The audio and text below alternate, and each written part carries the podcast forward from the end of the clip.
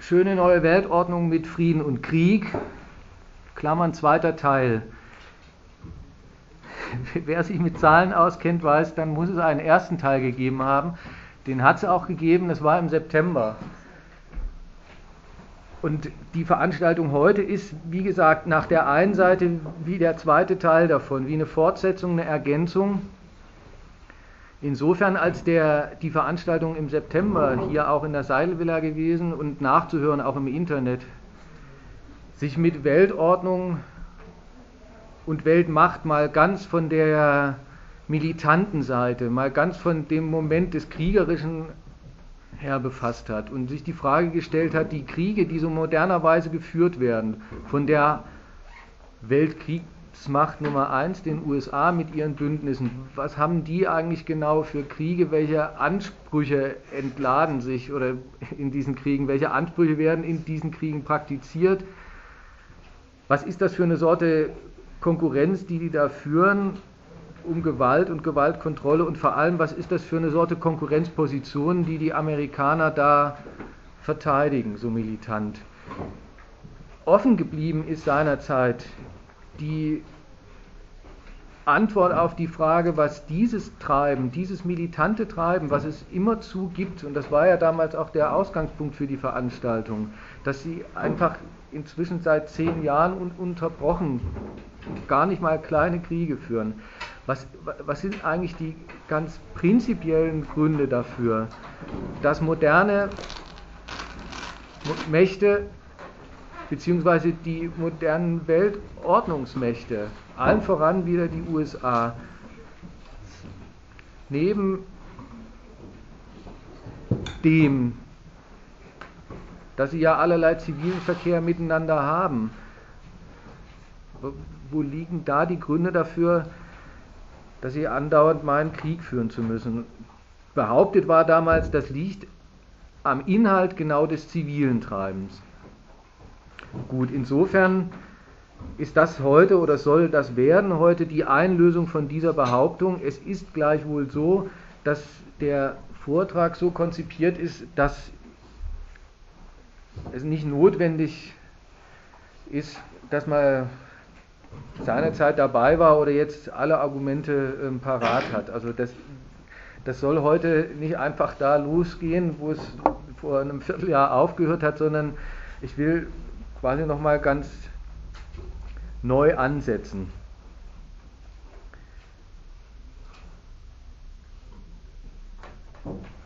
Und damit man sich da auch in der Richtung nichts Falsches erwartet. Und es soll deswegen auch ungefähr dieselbe prinzipielle Ebene haben. Also es soll jetzt nicht im Speziellen um die, um, um, die, um die Weltwirtschaft heute im Sinne von Krise, Krisenlage, Krisenkonkurrenz gehen. Wenn, wenn, wenn das mal beispielsmäßig aufgeführt ist, dann hat es halt den, den, den Rang eines Beispiels. Wenn man in der Diskussion auf sowas, auf irgendwelche konkreten Fälle oder auf Aktuelles zu sprechen kommt, ist das auch, ähm, auch gerade recht. Aber wie gesagt, es soll mal, es soll prinzipiell mal geklärt werden, was es mit dem Weltfrieden auf sich hat. Oder anders gesagt, ich will diesen Weltfrieden genauso grundsätzlich schlecht machen, wie die SZ heute ihn ganz grundsätzlich hat hochleben lassen.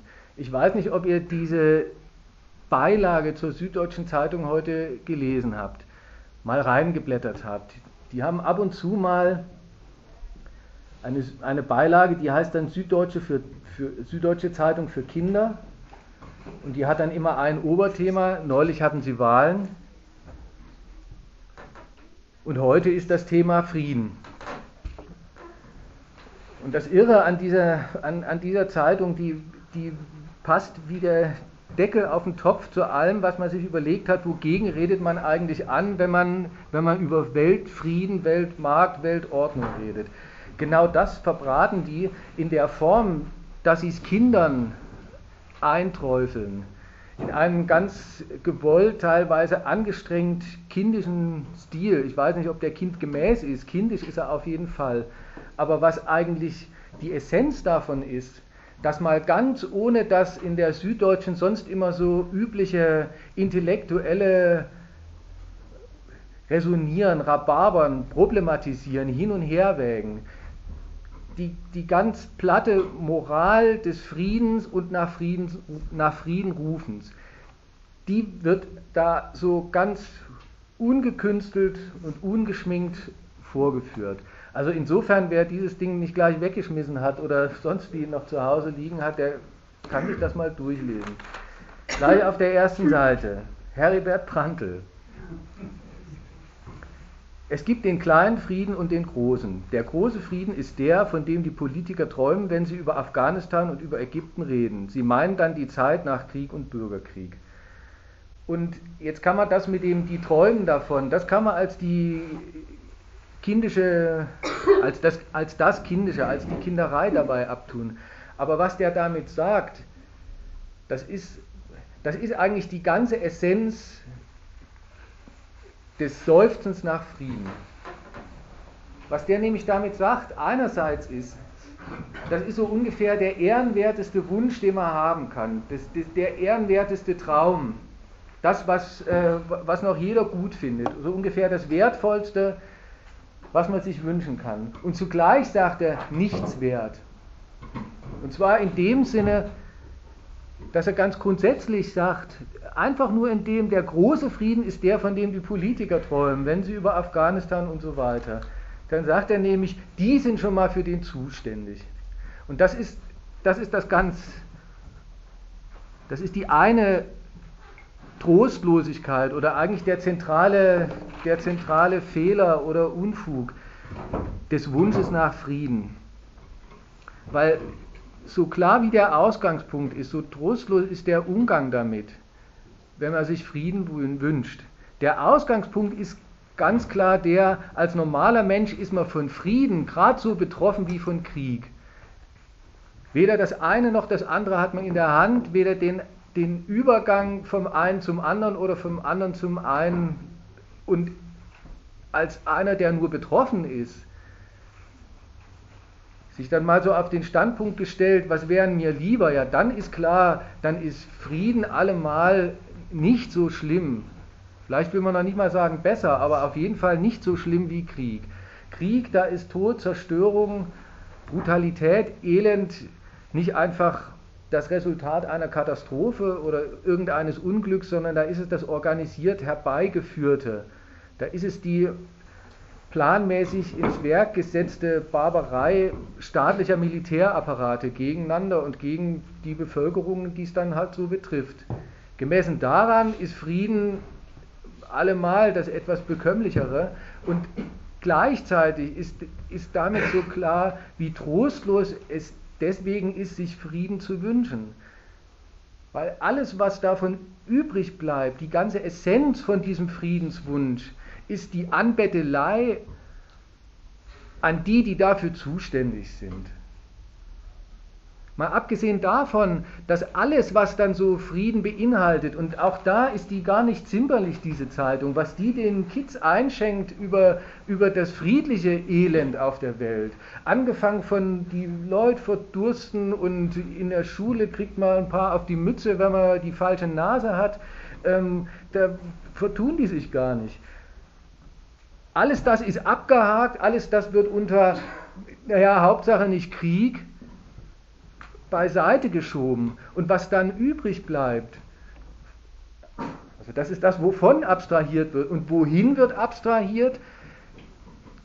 Eigentlich zu nichts anderem, als dass man denen, die die, die, die Zuständigen sind, die die Macht, ja, eben das Entscheidungsmonopol über Krieg und Frieden haben, dass man denen das Entscheidungsmonopol auch nochmal unterschreibt und, und, und nichts anderes zum Inhalt macht und, und thematisiert als die eigene bloße, machtlose Betroffenheit. Das ist das Trostlose und das ist das Ärgerliche. Und, und deswegen weiß man auch, warum Politiker nichts lieber haben, und sich in nichts mehr gefallen, als ähm, den Leuten zu sagen, ja, irgendwie ihren Friedenswunsch, den, den wollen sie ihnen nicht absprechen. Und jetzt ist Weihnachten und da weiß man, vor Weihnachten ähm, schenkt es einem der Köhler ein, der jetzt Wulf heißt, noch, ähm, und wünscht uns für 2012 alles Friedliche. Und eine Woche später Merkel auch gleich nochmal. Und dann als Bundeskanzlerin in der Neujahrsansprache und das endet auch immer, ich wünsche Ihnen ein friedliches neues Jahr. Ja, weil das, das, das gefällt ihnen daran. Der Wunsch nach Frieden ist der Appell an die und ist, wie gesagt, ist die Unterschrift unter deren Zuständigkeit. Dagegen soll heute mal argumentiert werden. Und schlecht gemacht werden soll es nach den beiden Richtungen, die ich eben gesagt habe. Es soll nach der Seite der Frieden blamiert werden, dass man mal erklärt, wie alles Elend im Frieden noch lange vor dem Krieg systematisch zu dem dazugehört. Und zugleich soll erklärt werden, dass alle systematischen Gründe für Krieg im Frieden entstehen, in dem Frieden entstehen.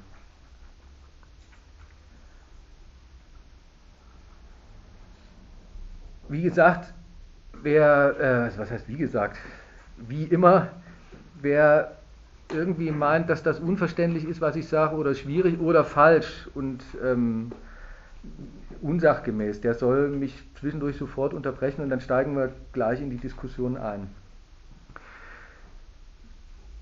Was kein Geheimnis ist, das ist, dass es Weltfrieden, also den Zustand, dass Staaten miteinander nicht Krieg, sondern irgendwas anderes, was Ziviles machen, das gibt es heutzutage als Weltfriedens, als, als Weltfriedensordnung, als Weltordnung und deren der Inhalt des, dieses zivilen Miteinanders ist der Weltmarkt. Das ist kein Geheimnis das und, oder das wäre jetzt keine Theorie von mir, sondern das ist so, man muss sich nur anschauen. Umgekehrt ähm, ist das ja das große und von mir zu widerlegende Lob des Weltmarkts. Die Lüge, Handel und Wandel sind ein ziemlich gutes Gegengift gegen Krieg. Übrigens, selbst diesen Karlauer, was heißt selbst, den auch, ähm, kann man in dieser Süddeutschen, die eben überhaupt nicht nur für Kinder ist, auch lesen. Was auch kein Geheimnis ist, dass das entscheidende Subjekt, letztes Mal ist es vorgekommen als das ist das entscheidende Subjekt der Weltgewaltordnung, die USA, das ist zugleich das entscheidende Subjekt der Weltmarktordnung, des Weltfriedens. Und deswegen will ich das, was ich über die Weltordnung, ihren Weltmarkt und ihre Konkurrenz zu erzählen habe heute, mal auch von diesem Subjekt her versuchen zu erläutern. Aktuelles Beispiel, der amerikanische Präsident fährt übers Meer nach Asien und vorher in Australien hält er eine große Rede. Viel beachtet, zu Recht, er ist ja nicht einfach auch Friedensnobelpreisträger, sondern der Army-Präsident. Was hat er da gesagt? Unter anderem, das lese ich jetzt mal vor, das sind zwei, drei Sätze. Also, als die am schnellsten wachsende Region der Welt und mit einem Wirtschaftsvolumen, das mehr als die Hälfte der globalen Wirtschaft ausmacht, ist die asiatisch-pazifische Region entscheidend für die Erreichung meines wichtigsten, wichtigsten Ziels, Jobs und Erfolgschancen für das amerikanische Volk zu schaffen. Und da denkt man erstmal, das ist ein fürsorglicher Präsident, wie weit der fährt für seine Amis. Und ein paar Sätze weiter redet er fast so eine Art Klartext. Daheim investieren wir in die Quellen nachhaltiger ökonomischer Stärke. Erziehung der Kinder, Ausbildung von Arbeitern, Forschung zählt ein bisschen was auf. Und dann kommt die Begründung, weil unsere ökonomische Stärke daheim das Fundament unserer Führerschaft in der Welt ist.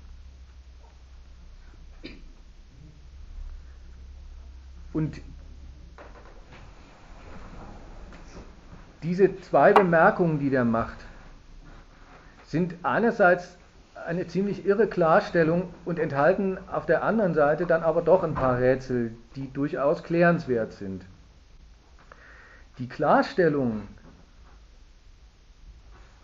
ich mache sie mal von dem letzten her auf, oder ich erläutere sie mal von dem letzten her. Er sagt, zu Hause die ökonomische Stärke. Das ist das, wo vorher das Stichwort war Jobs. Und da ist mal zu klären, wie er eigentlich drauf kommt, ökonomische Stärke mit Jobs gleichzusetzen. Die, das Wachstum, die ökonomische Stärke seiner Gesellschaft, das, was sich da ökonomisch schiebt, das ist für ihn als Ami-Präsidenten, also als Chef der Macht über der amerikanischen Gesellschaft. Nicht einfach ein Zweck für sich. Das beruhigt sich gar nicht in dem, dass da irgendwas wächst, sondern er, er kennt ein spezielles Wofür. Nämlich, für ihn ist es das Fundament erstens der, seiner staatlichen Macht. Und die staatliche Macht, wann die gut, wann es der gut geht, für die sagt er auch gleich den Maßstab hin, wenn Amerika die Führerschaft in der Welt hat. Also für den globalen Machtanspruch der Amerikaner, dafür hat das, was in USA an Wirtschaft stattfindet, was da und wie da die Gesellschaft sich materiell reproduziert, die Quelle zu sein. Der Springquell. Und die andere Klarstellung ist, ja, von da ausgehend, und dafür, dass das gut funktioniert, dass die amerikanische, das, wer sagt at home, ja, bei uns daheim, damit es da wächst und gedeiht, dafür braucht es, dafür muss man in Anspruch nehmen, naja, nicht weniger als die am schnellsten wachsende Region der Welt und so weiter und so fort. Also was er, was er damit kundtut, das ist dem zu entnehmen. Insofern ist das durchaus Klartext. Er stellt sich hin und sagt, was es inwärts und auswärts an ökonomischer Tätigkeit gibt, das ist und hat zu sein Quelle für meine staatliche Macht, die sich ihrerseits gar nicht einfach auf die Macht über Amerika, also die Vereinigten Staaten von Amerika, beschränkt, sondern die er ausübt über den ganzen Globus und die er nicht irgendwie ausübt über den ganzen Globus, sondern gleich als Leadership über den Rest der Welt. Darin steckt was, was Besonderes und was Allgemeines. Das Besondere ist der Maßstab, von dem her und mit dem er inwärts und auswärts ökonomisches Treiben, ökonomische Tätigkeit begutachtet. Eben der Maßstab einer, ähm, einer Macht, die erstens als Macht sagt, ich muss eine Macht über die ganze Welt sein und die zweitens ihre Machtquellen dann deswegen gar nicht einfach zu Hause, sondern in der ganzen Welt sieht und für sich beansprucht.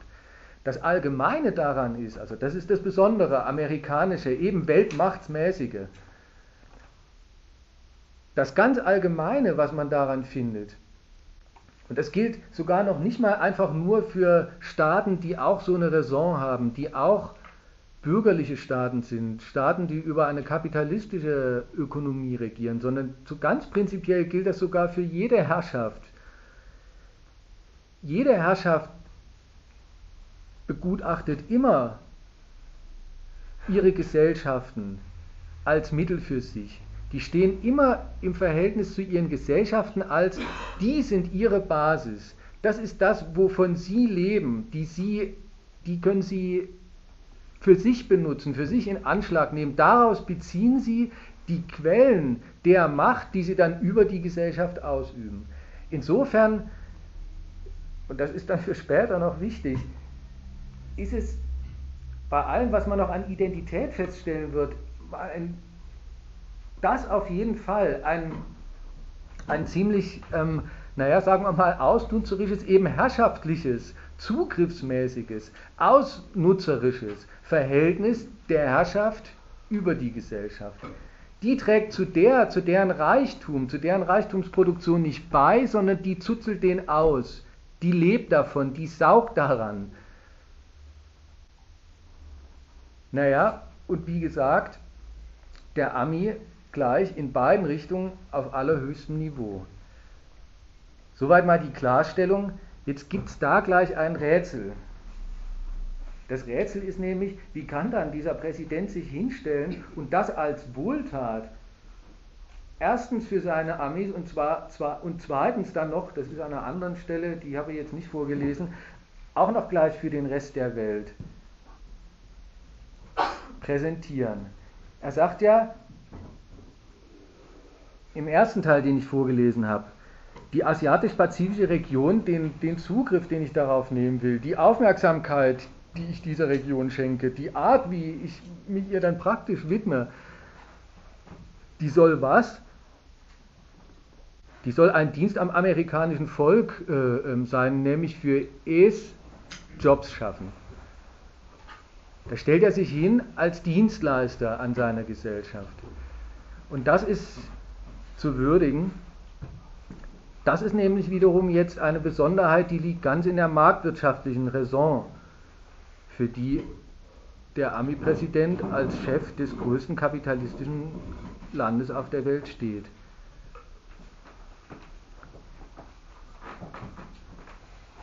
Man kann mal so sagen, eigentlich ist es ja, ist es ja verrückt, wenn er seinem Volk Jobs verspricht und das für eine tolle Sache hält.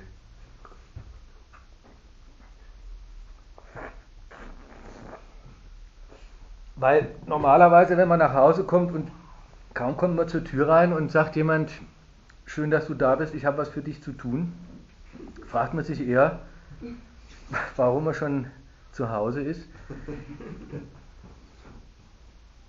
Er hält das allen Ernstes für ein super Angebot. Und er wird nicht ausgelacht, sondern er trifft damit tatsächlich auf ein Bedürfnis, er trifft damit ein Bedürfnis seiner Gesellschaft. Jobs, Jobs, Jobs, das war damals unter Clinton die, dessen großes Wahlprogramm. Das letzte Gesetz ich weiß nicht, ob der Obama das jetzt schon durchgekriegt hat oder ob er noch für es kämpft. Das heißt ähm, American Jobs Act. Die Tea Party, seine schlimmsten Rivalen, die sagen, überhaupt muss amerikanische Politik im Innern darauf bedacht sein, dass Amerikaner Jobs kriegen. Die meinen immer gleich, man muss Mexikaner ähm, äh, schon am elektrischen Zaun an der Grenze stranden lassen. Aber jedenfalls ist das, ist das ein, total geteiltes gesellschaftliches Bedürfnis, eins, was er ihr gar nicht einfach anschafft, sondern was es in der Gesellschaft anscheinend schon gibt. Und ich habe gesagt, dass, das kommt aus der marktwirtschaftlichen Natur dieser Gesellschaft. Gegenprobe. Hier in Deutschland findet sich das ja auch. Arbeitsplätze schaffen, das ist so ungefähr der edelste Auftrag, den Politiker haben können, sich erteilen können, von anderen erteilt kriegen. Das ist so selbstverständlich, dass die Verrücktheit ka kaum mehr oder eben gar nicht mehr wahrgenommen wird. Wie kann das sein, dass Arbeit ein Zweck ist? Jetzt denkt man doch, Arbeit, das ist das, ähm, das ist das tätige Schaffen an irgendwelchen Gegenständen, mit irgendwelchen Gegenständen und zum Zwecke der Herstellung von Gegenständen des Bedarfs. Und dann ist die Arbeit immer Mittel und was hinten rauskommt, hätte ich jetzt fast gesagt, äh, äh, wie der Kohl. Was, was dann das Ergebnis ist, die Produkte der Arbeit sind der Zweck. In der Marktwirtschaft, in Amerika eben gar nicht anders, funktioniert es andersrum. Und das liegt an etwas, was so selbstverständlich ist. Das liegt an einer Gleichung, in der Arbeit da gedacht ist, die so selbstverständlich ist, dass ihre zweite Seite überhaupt gar nicht mehr ausgesprochen wird. Die ist immer mitgedacht, so, die sind so identisch gedacht. Wie gesagt, dass man einfach nur Arbeit sagen muss und jeder weiß, was gemeint ist und seufzt danach. Nämlich immer ist gemeint Arbeit für Geld. Geld, das ist immer, das ist immer gedacht als das eigentliche Produkt der Arbeit. Und solche Arbeit, die Geld bringt, die Geld einbringt, die Geld schafft, die ist gemeint wenn danach gerufen wird, dass man Arbeit braucht, dass die Menschen, dass das Land, dass die Nation Arbeit braucht. Und dass das Bedürfnis anscheinend nie ausgeht, das muss dann auch an dem Produkt der Arbeit liegen. Das muss an dem liegen, was Geld ist. Und das, was Geld ist, das verschafft jetzt dem Geld für Arbeit zwei total gegensätzliche, sagen wir mal, Bedeutungsvarianten. Das eine ist, die einen, wenn die einen nach Arbeit für Geld rufen, dann sind das die, die arbeiten. Und die rufen ja eigentlich nicht nach Arbeit, oder die brauchen nicht Arbeit, wenn sie nach Arbeit rufen, sondern die brauchen Geld. Das Geld nämlich, was sie nicht haben, aber was sie ganz dringend brauchen, weil, weil sie kein noch so dringliches Bedürfnis befriedigen können, wenn sie es nicht mit Geld bezahlen. Die haben kein Geld, die sind darauf angewiesen, dass ihnen jemand Geld gibt und das, das passiert nur, wenn sie arbeiten. Bei denen fällt Arbeiten müssen vollständig damit zusammen, dass sie, dass sie kein Geld haben, weil umgekehrt arbeiten können, können sie auch nicht ohne Geld. Das ist das Irre. Einerseits, ähm, einerseits können sie nichts anderes als arbeiten. Sie laufen tatsächlich rum als diese verrückte Figur einer Arbeitskraft, eines Arbeitsvermögens auf zwei Beinen, das völlig wertlos, nichts wert ist im Wortsinn, weil es eben das, was es zur Arbeit allemal braucht, die Gegenstände, an denen man arbeitet und mit, also Produktionsmittel, die ganzen sachlichen Bedingungen für Arbeit, den Leuten ebenso abgehen wie die Mittel, die sie für ihre unmittelbare Bedürfnisbefriedigung brauchten, bräuchten.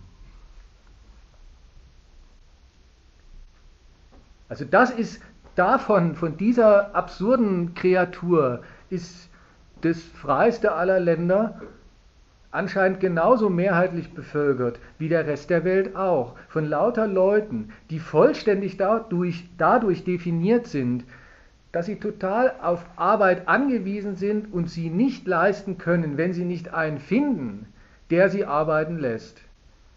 Und dann ist so arschklar, dann machen sie das und müssen das machen zu Bedingungen. Und, und da heißt Bedingung vor allem für, für die Höhe eines, eines Salärs, eines Geldes, das eins auf jeden Fall sicherstellt, ihren Lebensunterhalt nicht, aber die Notwendigkeit, das immer wieder zu erneuern, immer wieder neu anzutreten im Dienst an fremden Interesse, jetzt will ich erstmal so allgemein bestimmen, das ist für sie die bleibende Notwendigkeit. Gut, was ist jetzt die andere Seite, die andere Bedeutungsvariante für Geld, Geld für Arbeit für Geld?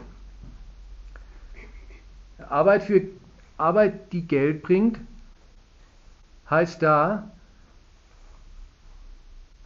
das ist nicht die Arbeit, die geleistet wird, sondern das betrifft die Leute, die Arbeit verrichten lassen. Das ist die Gegenseite. Das sind die, die andere für sich arbeiten lassen, die den dann geben Sie ihnen Geld dafür. Wofür? Ja, und da stellt sich raus, da die Arbeit, die man verrichten lässt, die bringt zwar Geld, aber nicht so wie vorhin eins, was man nicht hat, sondern die bringt das Geld zurück, was man vorher schon hatte. Und die bringt das Geld nicht einfach zurück, sondern die bringt es vermehrt zurück. Weil das ist ja umgekehrt deren ganze Potenz, Arbeit verrichten zu lassen, nämlich ihre Verfügung über Produktionsmittel, eben genau über all das, was, den, was der anderen, der ersten Seite, den unselbstständigen Arbeitnehmern, wie sie dann heißen, abgeht. Die Verfügung über, über allen erstens gesellschaftlichen, sachlichen Reichtum und zweitens über alle Quellen, alle sachlichen Quellen des Reichtums. Das befähigt die dazu, dann glatt eben auch über die Arbeit zu verfügen. Und beides zusammenzubringen, die sachlichen Momente der Arbeit und die Arbeitskraft selber, und das in einem Modus, das auf jeden Fall eins sichergestellt ist, ihr oder sichergestellt sein soll, das ist der Zweck, zu dem es überhaupt erfolgt. Ihr Geld soll sich vermehren. Eben das, ihre, die, die Verfügung über Produktionsmittel, wie ich es jetzt gesagt habe, die, die, die ist ja nicht, sie verfügen über ein bestimmtes Drum, über eine bestimmte Fabrik, über, über ein, weiß ich nicht, ein Feld oder, oder irgendwas, eine Maschine, ein Bagger, sondern die verfügen über Geld im Unterschied zu den anderen. Und zwar über so viel Geld, dass sie, dass, dass sie damit in der Lage sind, den ganzen Produktionsprozess einzukaufen, samt Arbeitskräften und so zu organisieren, wie gesagt, dass das Geld, was sie ausgegeben haben, nicht nur zurückkommt, sondern vermehrt zurückkommt. Das ist die, der ganze selbstzweckhafte Zirkel, wenn man, von, wenn man so will, marktwirtschaftlicher Produktion, auch von, der, auch, auch von, von, von deren Seite aus ist dann deswegen das Bedürfnis absolut eigentlich nach Arbeit nie abschließend zu befriedigen.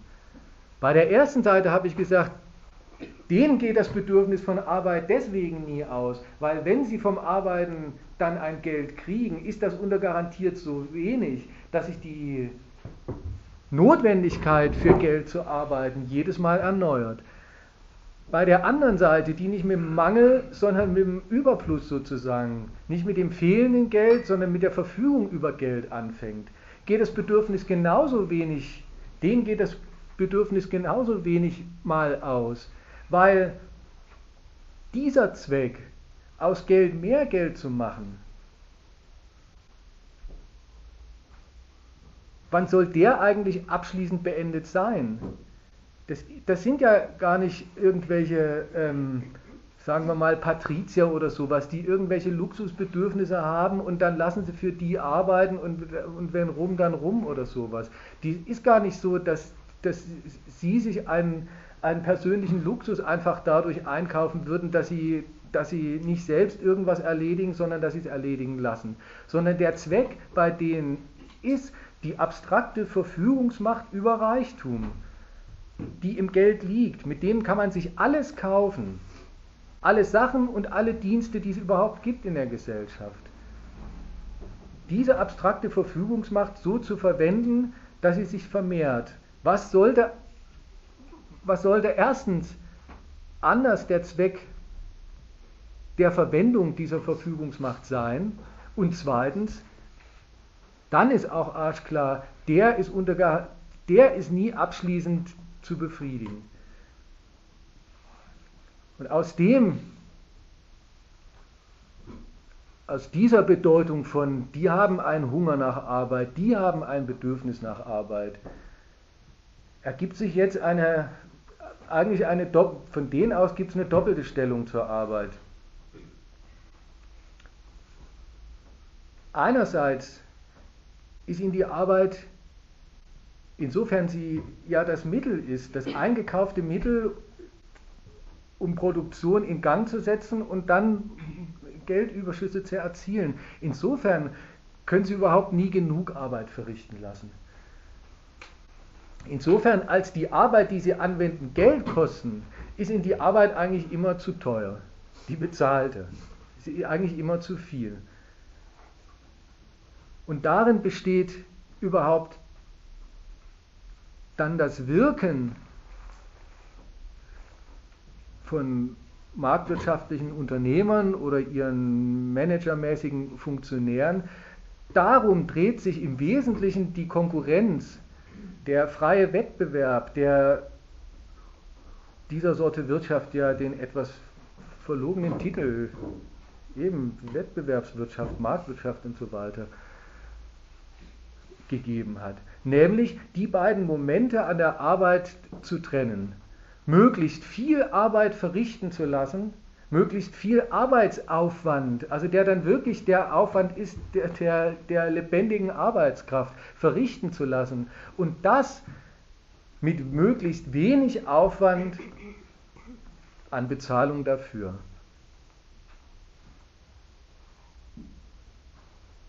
Gut, das ist mal nach der Seite hin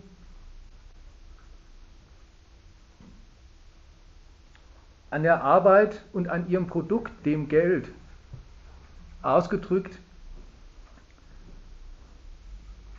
was so der, der Zweck ist, der immanente Zweck der gesellschaftlichen Produktion, der Ökonomie, der nationalen Ökonomie, auf die dann so ein Army-Präsident schaut und sagt, das ist seine Quelle. Das ist die Quelle seiner staatlichen Macht.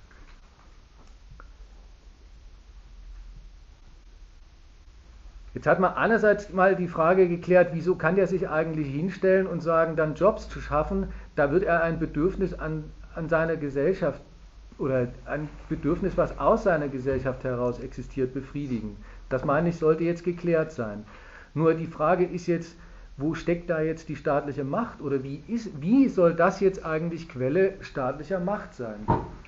Staatlicher Machtpotenzen. Und da muss man eigentlich die ganz schlichte Antwort geben, erstmal, ja genau so. Der Staat legt vollständig seine Macht in dieses Treiben.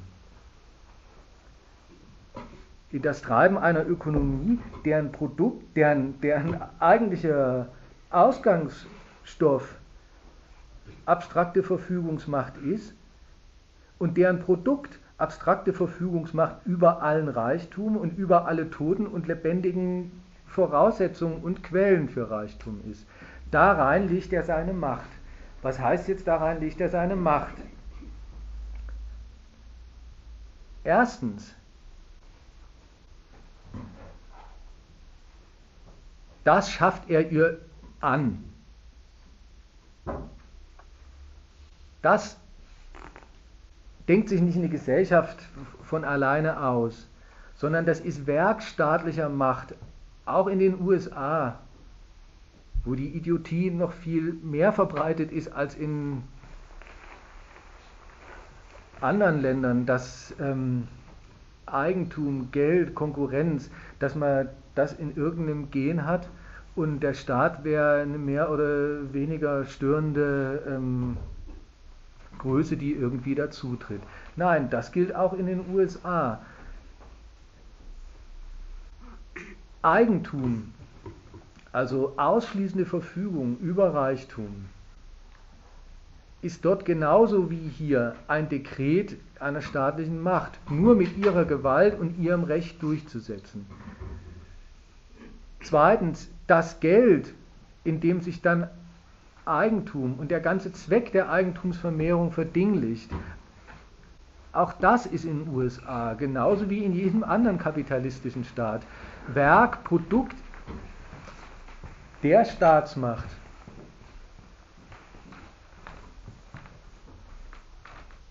Ja, die, dafür ja auch ein Gesetz hat und sagt, hier gilt bei mir der Dollar oder der Euro oder ähm, sonst irgendwas und das ist gesetzlich gültiges Zahlungsmittel, so heißt es dann. Und ähm,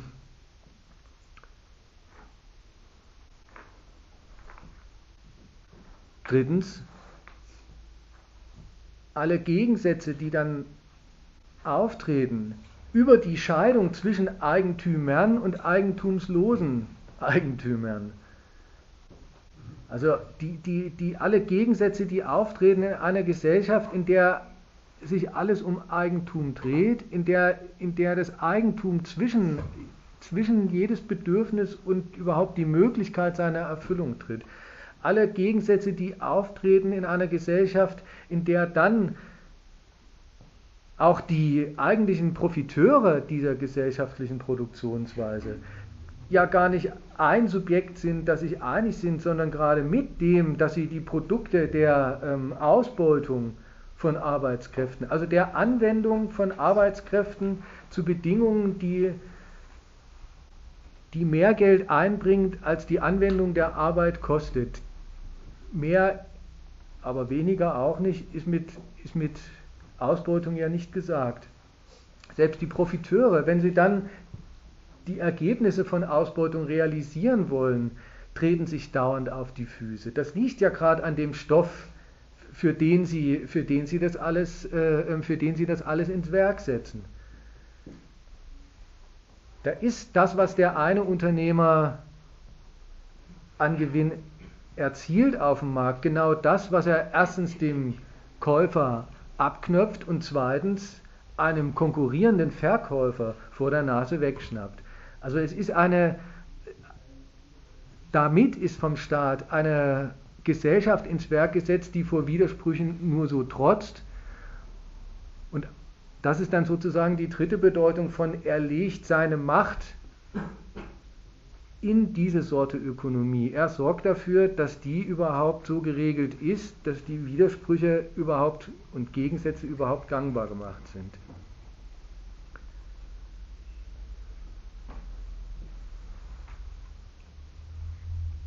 Zweite große Bedeutung von er legt seine Macht in diese Ökonomie und in diesen Reichtum heißt, er hat dann aber auch in dem Produkt, eben im Geld und in, dem, in der wachsenden Produktion Geldwerten Reichtums, genau das, worauf er zugreifen kann, woraus er sich ausstattet woraus er sich reproduziert und sich die Ausstattung für sich als Macht, als Machtapparat und seine Ambitionen und Projekte verschafft. Ganz schlagend wird das eben an den, an, an, äh, den Steuern, die er erhebt auf Geldeinkommen. Da merkt man, da bezieht der Staat sich auf, also quasi ausnutzerisch, wegnehmerisch von mir aus. Das war das, was ich vorhin gesagt habe. Auf eine Quelle,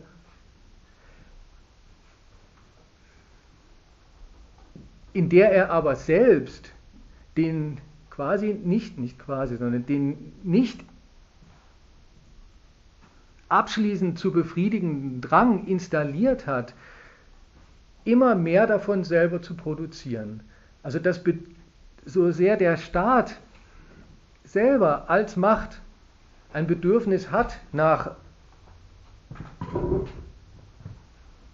ständig wachsenden, also nach Möglichkeit idealiter, immer möglichst wachsenden, immer weiter ausgreifenden Mitteln seiner Macht, so sehr das sein Bedürfnis ist, damit begegnet er einer Gesellschaft und damit bezieht er sich auf eine Gesellschaft und damit und dafür versucht er auszunutzen eine Gesellschaft, in der er umgekehrt genau dieses Bedürfnis als deren privates, privates und konkurrierendes Bedürfnis installiert hat. Also sein Bedarf an, wachsendem, an wachsender Verfügungsmacht über Reichtum, über Reichtumsquellen, den gibt es Umgekehrt, das tritt ihm gegenüber in der Gesellschaft als das private Streben danach. Das ist, wenn man so will, das historisch einmalig erfolgreiche Zusammenwirken von Herrschaft mit der Gesellschaft, auf die sie sich immer so ausnutzerisch bezieht.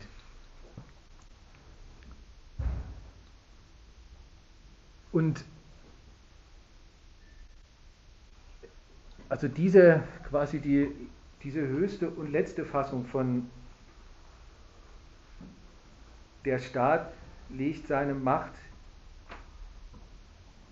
in den Erfolg seiner kapitalistischen Ökonomie, den sozusagen die, die, die vollendete Form, wie sich da sowohl der, die Identität von herrschaftlichem Zugriff und gesellschaftlichem Reichtum, wie auch der Widerspruch zwischen beiden total verschränkt. Das ist der staatliche Kredit. Und weil das so ungefähr die, auch die Form ist, in der, in der das in manchen oder in, eigentlich im Moment durchgehend einigermaßen eklatiert. Und weil das auch das ist, worum sich letztlich die, die, die Konkurrenz, die ökonomische Konkurrenz der Staaten dreht, will ich mal versuchen, so also kurz wie möglich ähm, das, das eben am staatlichen Kredit nochmal darzulegen. Was heißt, bei, bei staatlichem Kredit, was heißt da Identität von, von kapitalistischem Interesse der Gesellschaft und Interesse des Staats an sich immer vermehrenden Machtpotenzen? Ja, das eine heißt, der, nach der einen Seite der Staat perfektioniert dass, äh, ähm, die Art, dass er sich ganz kapitalismusgemäß seine Mittel verschafft. Das ist ja in Steuern schon so. Ne? Da sagt er ja, äh, die erhebt er ja, weil er auf der anderen Seite sagt, ich trete nicht an und konfisziere dies und das, was ich brauche, sondern ich bezahle alles, was ich brauche. Also beschaffe ich mir Geld. Insofern ist er, insofern ist er ganz kapitalismusgemäß, tritt wie ein ganz normaler Käufer auf und sagt, an das Prinzip, dass es nichts gibt, dass kein Bedürfnis befriedigt wird in der Gesellschaft, was nicht bezahlt wird, an das halt auch ich mich. Jetzt geht er da noch einen Schritt weiter und sagt, das heißt aber auch, ich darf meine Gesellschaft nicht, nicht unendlich viel Steuern abknöpfen.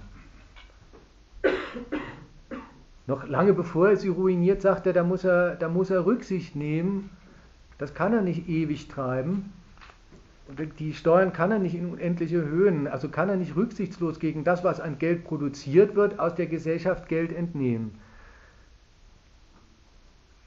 Wie geht er damit um?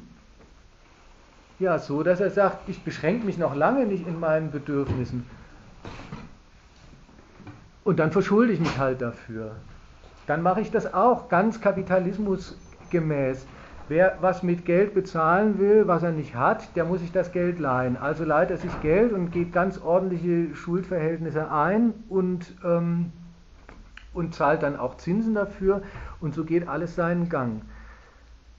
Identität heißt da aber auch, und was er dann in die Welt setzt, diese Schulden, die er dann, die er von ihm aus gesehen hat er die Schulden. Von denen aus, bei denen er diese Schulden macht, sind die Schulden gar nichts Ehrenrühriges, Anrüchiges, was man dem Staat nur einräumt, weiß nicht, aus Mitleid, Patriotismus oder Zwang oder so. Nicht von alledem. Das, das kriegt man ja unter anderem jetzt auch in der Krise mal negativ mit.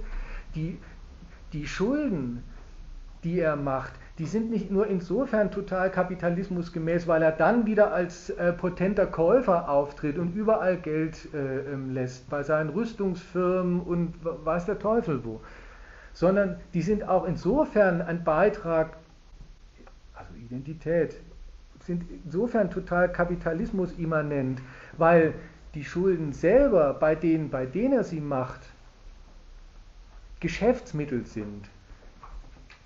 Da sind das nicht irgendwelche, ähm, naja, wie gesagt, äh, ähm, verschämt, äh, irgendwie versteckten Schuldposten Wertpapiere, äh, ähm, unterschriebene Eingeständnisse, dass man über seine Kosten gelebt hat, sondern da heißen die Dinger Wertpapiere und sind Anlagen und Vermögen und ähm, tragen ihren Beitrag dazu bei, tragen ihres dazu bei, dass das Finanzkapital seine Geschäfte mit Kredit, mit Wertpapieren macht, seine, sein Geschäftsvolumen ausweitet und so weiter. Also insofern, insofern kommt die, die Identität zwischen dem, was der Staat beansprucht und dem, was die Gesellschaft will, im staatlichen Kredit auf einen gewissen Höhepunkt. Und gleichzeitig verschwindet überhaupt nicht das Moment des Anspruchs an, des Widerspruchs zwischen beiden Seiten. Weil nämlich umgekehrt jetzt die Gesellschaft das, was sie an Reichtum produziert, an Geldwachstum produziert, das rechtfertigen muss, was der Staat für sich, für seine Bedürfnisse, für seine Machtausstattung, für seine wachsende, auf, die, auf das Wachstum in der Gesellschaft dann doch immer gar nicht Rücksicht nehmen wollende Ausweitung und Stärkung als Macht schon längst vorweggenommen hat. Jetzt ist die Gesellschaft verpflichtet, das einzulösen, den Reichtum auch herzubringen, den er schon zehnmal verpfändet hat. Die, dieses, also das alte Müssen existiert nicht eine Herrschaft, die hingeht und sagt, du musst mir zehn Eier geben, du musst mir einen Panzer äh, ähm, bauen. Es gibt keine Plankommission, die vom Staat aus nach unten durchdirigiert, was wer machen muss das Müssen ist viel, das, das ist einerseits viel, ähm, das ist viel ökonomischer und auf der anderen Seite viel, äh, ähm, viel fundamentaler. Jetzt, jetzt besteht der Imperativ, dass die, dass die Gesellschaft dem Staat die Machtmittel herbringen muss. Es besteht der Imperativ darin, dass er schon längst davon ausgegangen ist, dass sie das macht. Und und wie sehr das ein Müssen, wie sehr das ein Imperativ ist, das merkt man daran, wenn es mal so endgültig und so im großen Maßstab scheitert. Das ist dann Krise. Dann sind nicht nur die Staatsschulden nichts mehr wert und keinen Jux, sondern dann ist der Staat als solches deswegen nicht mehr kreditwürdig. Dann hat der Probleme oder ist es ihm unmöglich, sich weiter Machtmittel zu verschaffen. Und dann ist zugleich nicht einfach die staatliche Macht beschädigt, sondern die gesamte Reproduktion der Gesellschaft davon in Mitleidenschaft gezogen.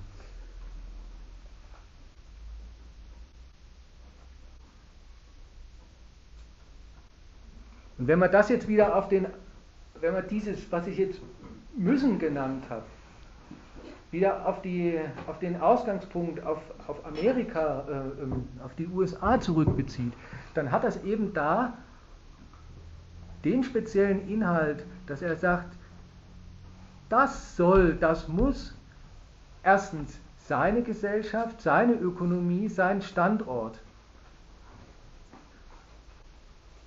Und das muss die Benutzung von dem Standort aus des Rests der Welt leisten.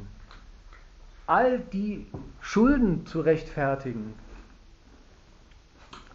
die er eingegangen ist und die Amerika für nötig gehalten hat, um sich als unwidersprechliche Weltmacht nicht nur in den USA, sondern auf dem ganzen Globus auf, aufzustellen.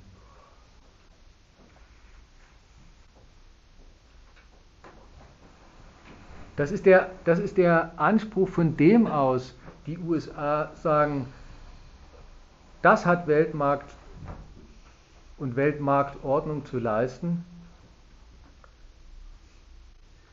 Und was sie dann damit in Gang setzen, das ist nach der einen Seite schon wieder total dementsprechend, was, die, was seine Gesellschaft will. Weil das hatte ich ja vorhin gesagt, Wachstum ist in die Gesellschaft sowieso eingebaut, als ihr eigenes Bedürfnis. Und deswegen ist in die Gesellschaft zugleich auch eingebaut, dass sie gar nicht einen staatlichen Drang erst dafür auch noch den Rest der Welt zu benutzen, erstmal nachvollziehen muss, sondern von, von, von dem gültigen Interesse in der Gesellschaft aus gibt es von Haus aus gar keinen Grund, warum sich dieses Treiben, dieses kapitalistische Treiben, das Anwenden von, von, von Arbeit zur Produktion von vermehrtem Geldreichtum, warum sich das auf den, auf den nationalen Standort beschränken soll. Und deswegen von den, Kapi von den eigentlichen kapitalistischen Subjekten, von den geschäftsmäßigen Aktivisten des Wachstums aus, ist das, ist das ähm, Öffnen der Welt, für das, für das der US-Präsident oder überhaupt die US-Macht steht, qualitativ in dem Sinne gar kein großer Unterschied, sondern die machen daraus eine, naja, eine gigantische Erweiterung dessen, was sie sowieso immer schon machen. Und entsprechend geht das, um auf die Arbeit nochmal zu kommen, für die Arbeit aus. Also alle schäbigen Formen des Umgangs mit Arbeit, die da einrissen und die, über die ich mich weiter gar nicht geäußert habe, sondern ich habe ja wie gesagt nur ihr Prinzip benannt, nämlich immer möglichst viel Arbeit verrichten zu lassen und möglichst wenig davon bezahlen. Ja, das wird auf neuer Stufenleiter weitergetrieben und da ändert sich dann tatsächlich einiges für die Arbeit. Also erstens mit dem, dass die Kapitalisten auf alle möglichen Akkumulationsstandorte zugreifen können. Erhöhen sich, vergrößern sich ja auch, erweitern sich die Potenzen. Naja, sich das einzukaufen ähm, an, an Maschinerie, was, äh, was Arbeit überflüssig macht, tendenziell deswegen auf den Lohn drückt. Mit dem, dass es auf der ganzen Welt ja nicht nur ähm, Waren und, und, und, Produktionsmittel zur verbilligten Anwendung von Arbeit einzukaufen gibt, sondern auch man Produktionsstandorte überall auf der Welt eröffnen kann, eröffnet sich also einfach der Zugriff auf Arbeitskraft weltweit eröffnet ist.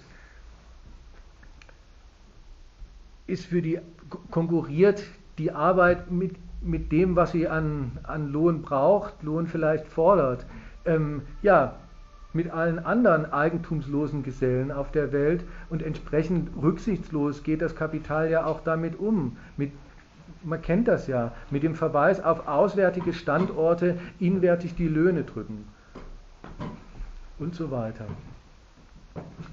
Also das sind die, das sind mal nach der Seite hin die, ähm, da ändert sich an den, an den Konkurrenztechniken eigentlich dem Prinzip nach nichts. Und das heißt jetzt, das ist jetzt so ungefähr schon der Übergang auf den nächsten Punkt. Und das heißt vor allem eins, wenn Amerika, wenn die USA sich aufstellen und sagen, Weltmarkt soll sein, Weltmarkt, Kapitalismus überall, offen für uns, ist, das, ist gleichbedeutend damit, dass ähm, mit dem ökonomischen Nutzen für meine kapitalistische Gesellschaft und damit gleichbedeutend mit einem Machtzuwachs für mich als amerikanischer Staat. Wenn die diese Gleichung machen, so hat ja der ähm, äh, ähm, Obama geredet in dem Eingangszitat, was ich vorgelesen habe, dann geht der vor allem von einem aus. Was heißt vor allem? Der geht von, von einem aus. Nach der Seite hin nämlich von der totalen Überlegenheit amerikanischen Kapitals.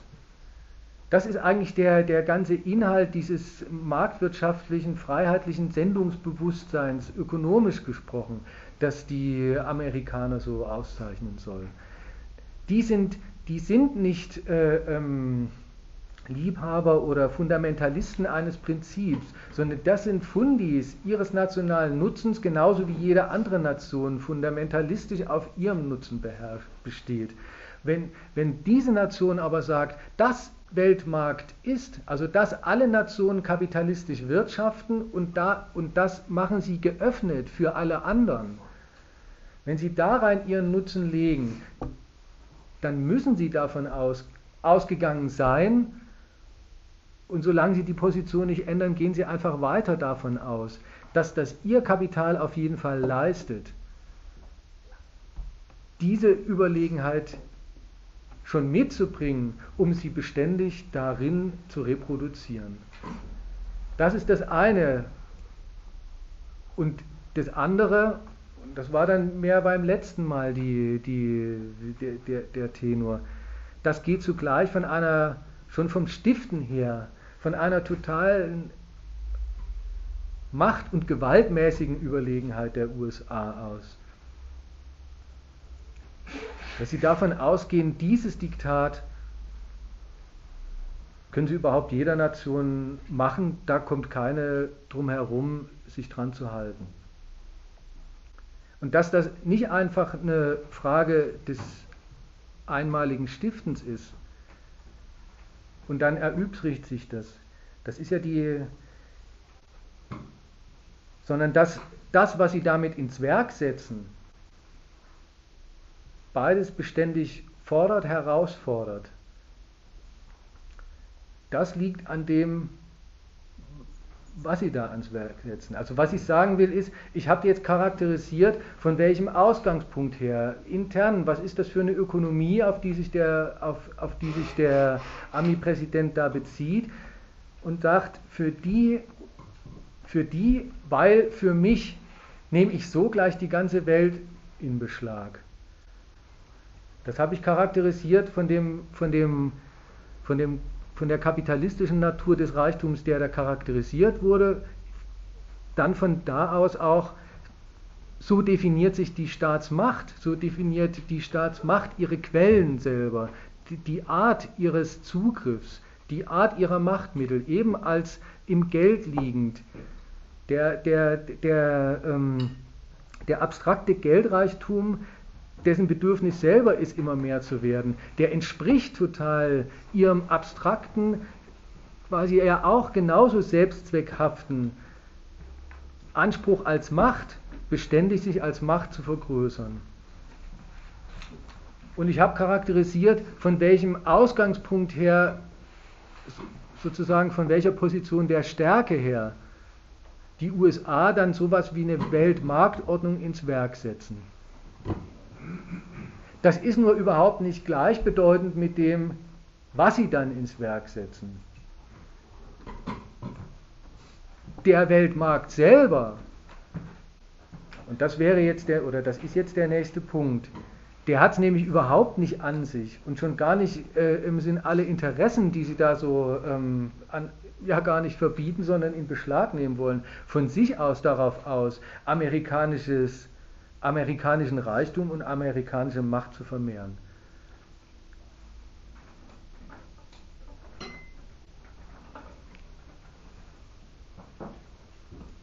Was ist also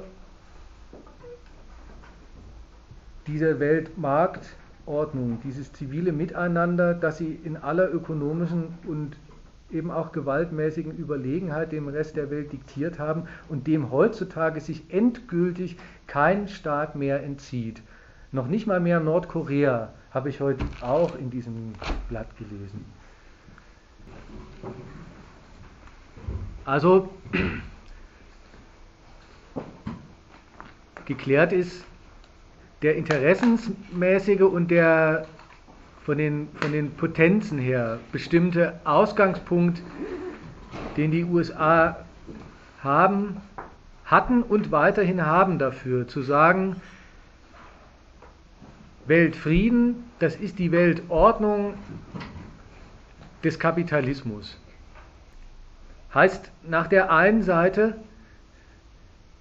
und da hat es ein bisschen was, und das habe ich ja schon gesagt, da hat es was ähm, das hat was Unduldsames. Das heißt dann auch, kapitalistische Staaten haben, nach innen kapitalistisch zu funktionieren. Alles das, was ich vorhin gesagt habe, abge oder hergeleitet, entnommen aus dem oder daran aufgehängt, sagen wir mal so, an dem wie Obama über seinen Standort, die Benutzung anderer Standorte äh, geredet hat, über Jobs, Wachstum und amerikanische Macht. Ja, so sollen einerseits alle Länder das auf der Welt einrichten. Das hatte vor allem was Unduldsames. Das hat sich in, in der einen Hinsicht erledigt. Habe ich ja auch schon gesagt. Das ist jetzt so. Es gibt jetzt kein Land mehr auf der Welt, was von sich aus sagt, also kein Staat auf der Welt, keine staatliche Macht, die sagt, ihre Existenz bestreitet sie anders als so, dass ihre Gesellschaft kapitalistisch organisiert ist und dass sie als staatliche Macht davon lebt, was diese ihre Gesellschaft an kapitalistischem, eben an Geldreichtum, an Wachstum hinbringt. Und auch das für alle Staaten gleich. In der näheren Fassung, was dann staatliche Macht ist, also wie viel sie ist, das hat dann sein Maß in dem, was der Staat an Schulden auf das Wachstum sich leisten kann, gewährt bekommt von den Finanzinvestoren dieser Welt. Gut. Den Nutzen oder die Nutzenkalkulation für Amerika habe ich auch schon bestimmt, nämlich vom Ausgangspunkt der totalen kapitalistischen Konkurrenzüberlegenheit aus. Ist ganz viel Kapitalismus auf der Welt gleichbedeutend oder soll gleichbedeutend sein für Amerika mit ganz viel Geschäftsgelegenheiten. Und man muss das mit dem, mit dem überragenden Ausgangspunkt, also mit der Konkurrenzüberlegenheit deswegen so betonen, weil es nämlich umgekehrt für die anderen gar nicht verboten, sondern ausdrücklich erlaubt geboten, gefordert war sogar, dieses Prinzip nicht nur nach innen hin für sich anzuwenden, sondern sich so und dafür nach außen zu öffnen. Also das ist mal nach der Seite hin dann ein großes, ein groß angelegtes, grundsätzliches Angebot an alle Staaten dass sie eben nicht nur nach innen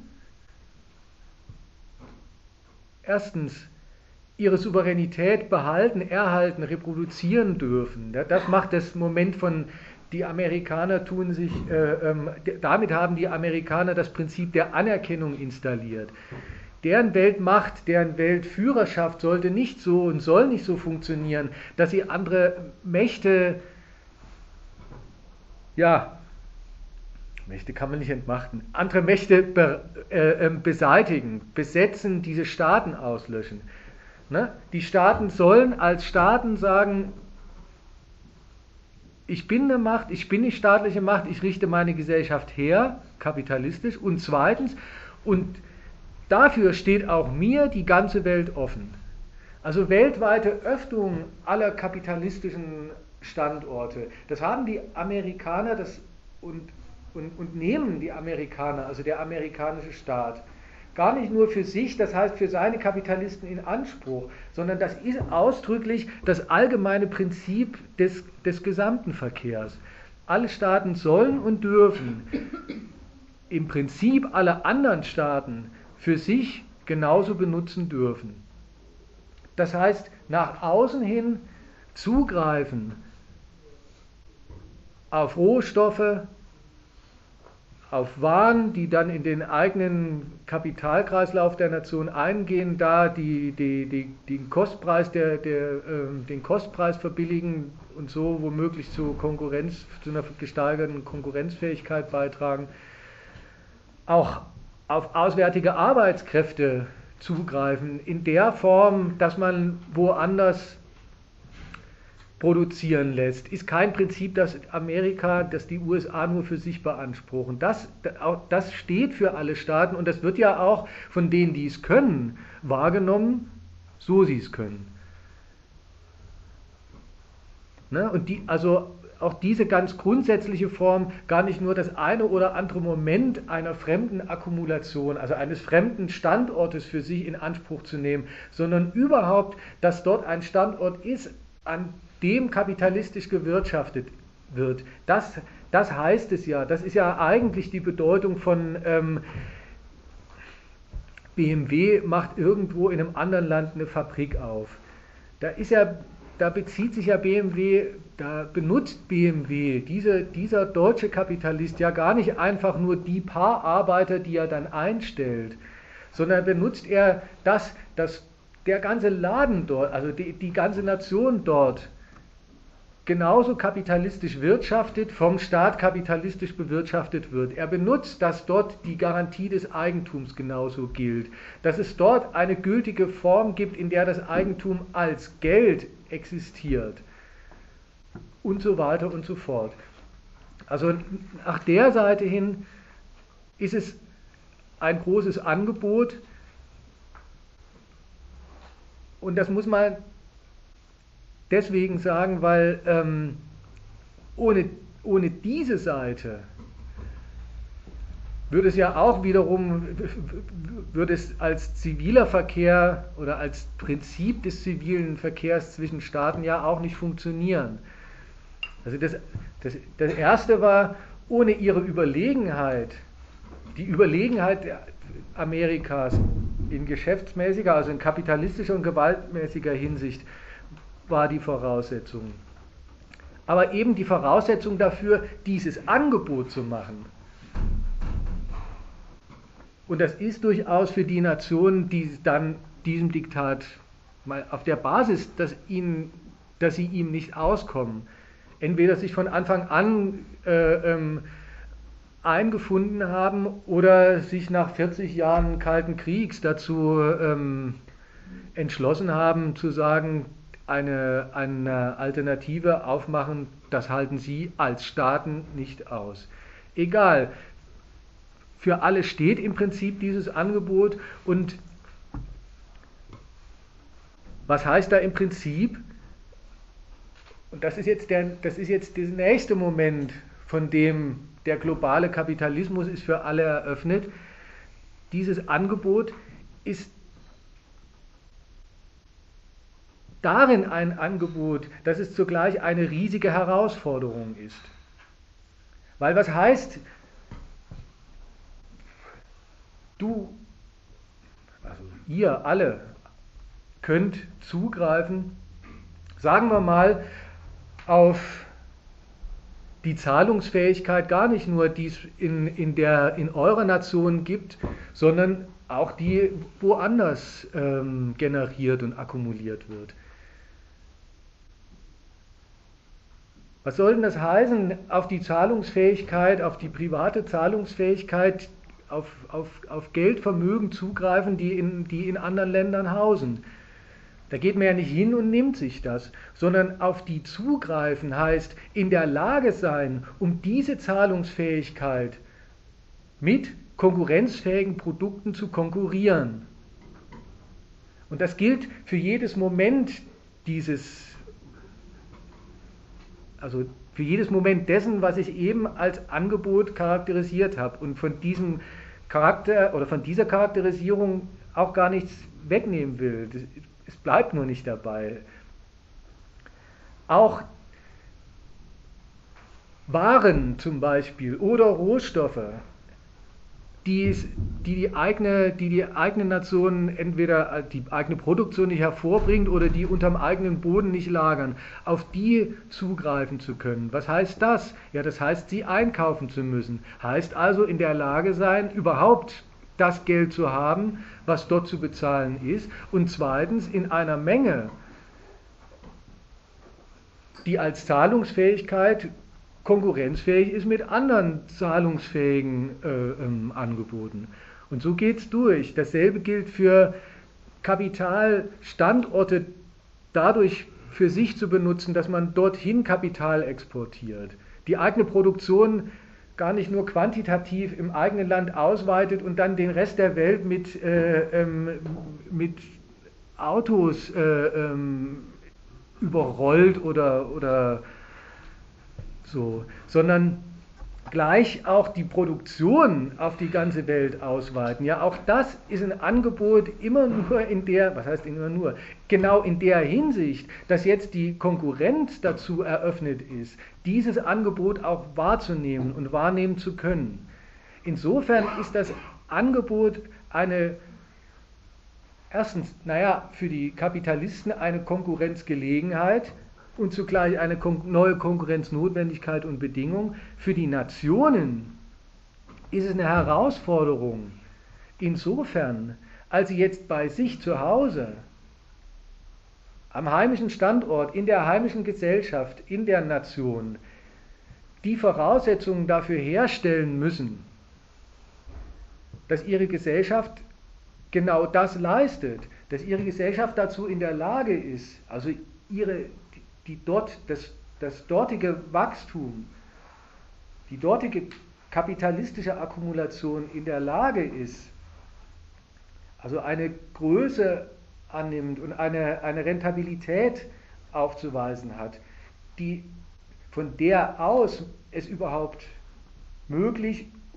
nämlich lohnend und dann auch geboten ist, den Rest der Welt darein einzubegreifen.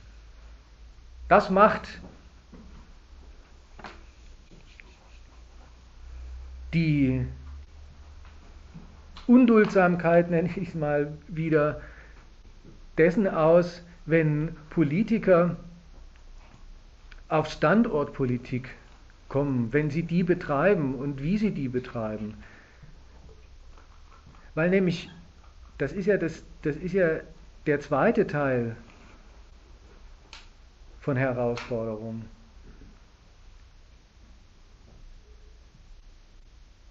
Wenn sie dieser Herausforderung nicht gewachsen sind, wenn die eigene Ökonomie nicht dazu in der Lage ist, wenn die eigenen Geschäftsleute dieses Wachstum ihrer Geldvermögen, diese Akkumulation ihrer, ihrer privaten Geldvermögen nicht hinbringen, die sie dazu instand setzen, mit weltweit zu konkurrieren,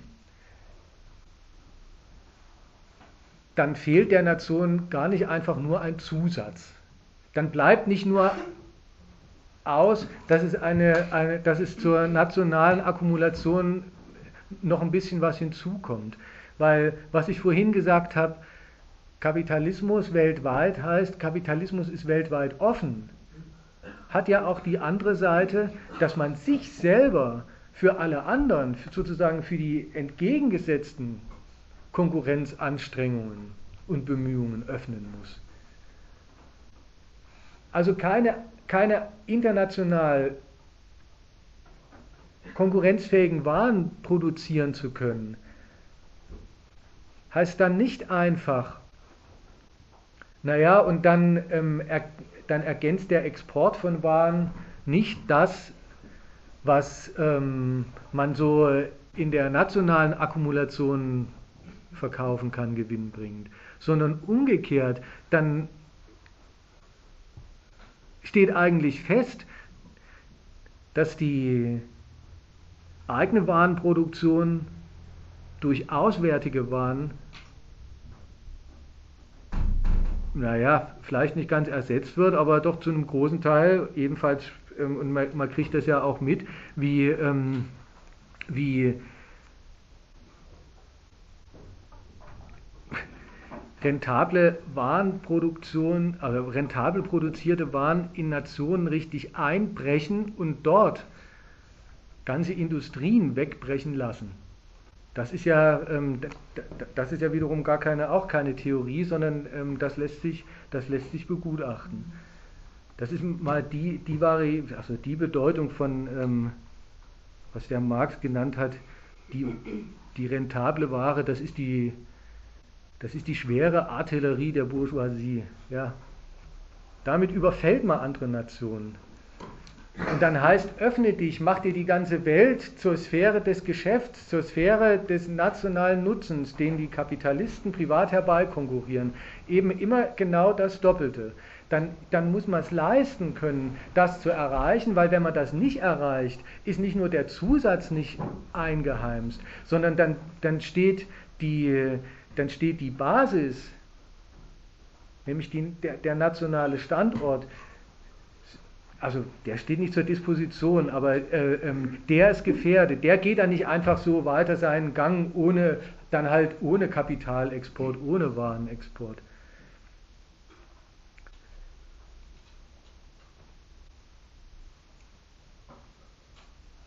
Und in dieser, also das war jetzt der Punkt, erstens, es ist ein Angebot und es bleibt ein Angebot und es gibt ja ein paar nicht so wahnsinnig viele, aber ein paar und dann eben sehr prominente Nationen, die haben aus diesem Angebot tatsächlich was für sich machen können. Für alle Nationen ist das eine bleibende Herausforderung, eben in den beiden Hinsichten, in denen ich es gesagt habe. Erstens, kein, das Angebot gibt es nicht einfach so, sondern das ist immer das Angebot zum Konkurrieren. Zweiter Teil von Herausforderung, und wenn da der Konkurrenzerfolg sich nicht einstellt, dann ist der Bestand der eigenen, der Nutzen der eigenen nationalen Akkumulation, des eigenen Standorts als Machtquelle für den Staat selber gefährdet. Und, von, und, und wenn man das jetzt ähm, sich überlegt, was da Staaten abverlangt ist, dann ist im dritten Schritt zu sagen, und das ist, da, da entpuppt sich dieses Angebot eigentlich auch als eine ziemliche Zumutung. Nämlich als, als eine Zumutung für den Staat, für die staatliche Macht. Weil da soll jetzt allen Ernstens er, der, der darin besteht, also ein, ein Staat, staatliche Souveräne, diese, diese Machtsubjekte über die Gesellschaft, die ihre ganze Macht überhaupt daraus beziehen, wie gesagt, dass sie sich eine Gesellschaft hergerichtet haben, dass sie ihnen die Mittel einspielt. Jetzt sollen die sich von einer Konkurrenz abhängig machen, die gar nicht sich einfach auf dem eigenen Standort zuträgt und die allemal dann ein Wachstum in aller Regel erzeugt, das er für sich positiv bilanzieren kann. Sondern jetzt, jetzt macht er sich von einer Konkurrenz abhängig, bei der es zumindest potenziell allemal drin ist, dass seine Machtmittel daran nicht wachsen, sondern schwinden. Und das hat die andere Seite oder das beruht auf der anderen Seite, dass mit dem, dass man sagt, okay, am Weltmarkt mich zu beteiligen, meine Kapitalisten am Weltmarkt zu beteiligen, mich als Nation für den Weltmarkt zu öffnen, heißt in diese Konkurrenz zu treten, diese Konkurrenz zuzulassen und dann eben auch ihre Resultate anzuerkennen. Das, das, ist immer, das klingt immer dann, ähm, das scheint immer für die Gewinner kein, äh, keine große Sache zu sein. Richtig, richtig äh, ähm, schlagend wird es bei den Verlierern, aber was da bei den schlagend wird, das ist, das ist selber schon das Prinzip, das für alle gilt. Da sollen Staaten Gewaltmonopole, Instanzen des Rechts, die das, was sie sind, dadurch sind, dass sie nach innen Recht setzen und jeder auf es hören muss. Oberste Gewalten also, die neben sich und schon gar nicht über sich ein Recht anerkennen. Und genau das, das macht sie ja aus. Und genau das schließt sie voneinander als Souveräne aus. Genau die sollen jetzt anerkennen, dass es eben doch sozusagen ein Recht über ihnen gibt, nämlich das, das Recht der kapitalistischen Konkurrenz zwischen ihnen. Und das ist, ähm, wie gesagt, bei den, bei den Verlierern merkt man es immer so unmittelbar, aber selbst bei den Gewinnern ist, das, ähm, ist ähm, der, der Widerspruch zwar, oder für die Gewinner ist der Widerspruch, diese, also wir, diese Zumutung gut, gut aushaltbar, aber sie, sie ist ja gar nicht, sie ist ja damit gar nicht weg. Und wie wenig sie für die weg ist, das wird man, da, da werde ich dann nachher noch drauf kommen.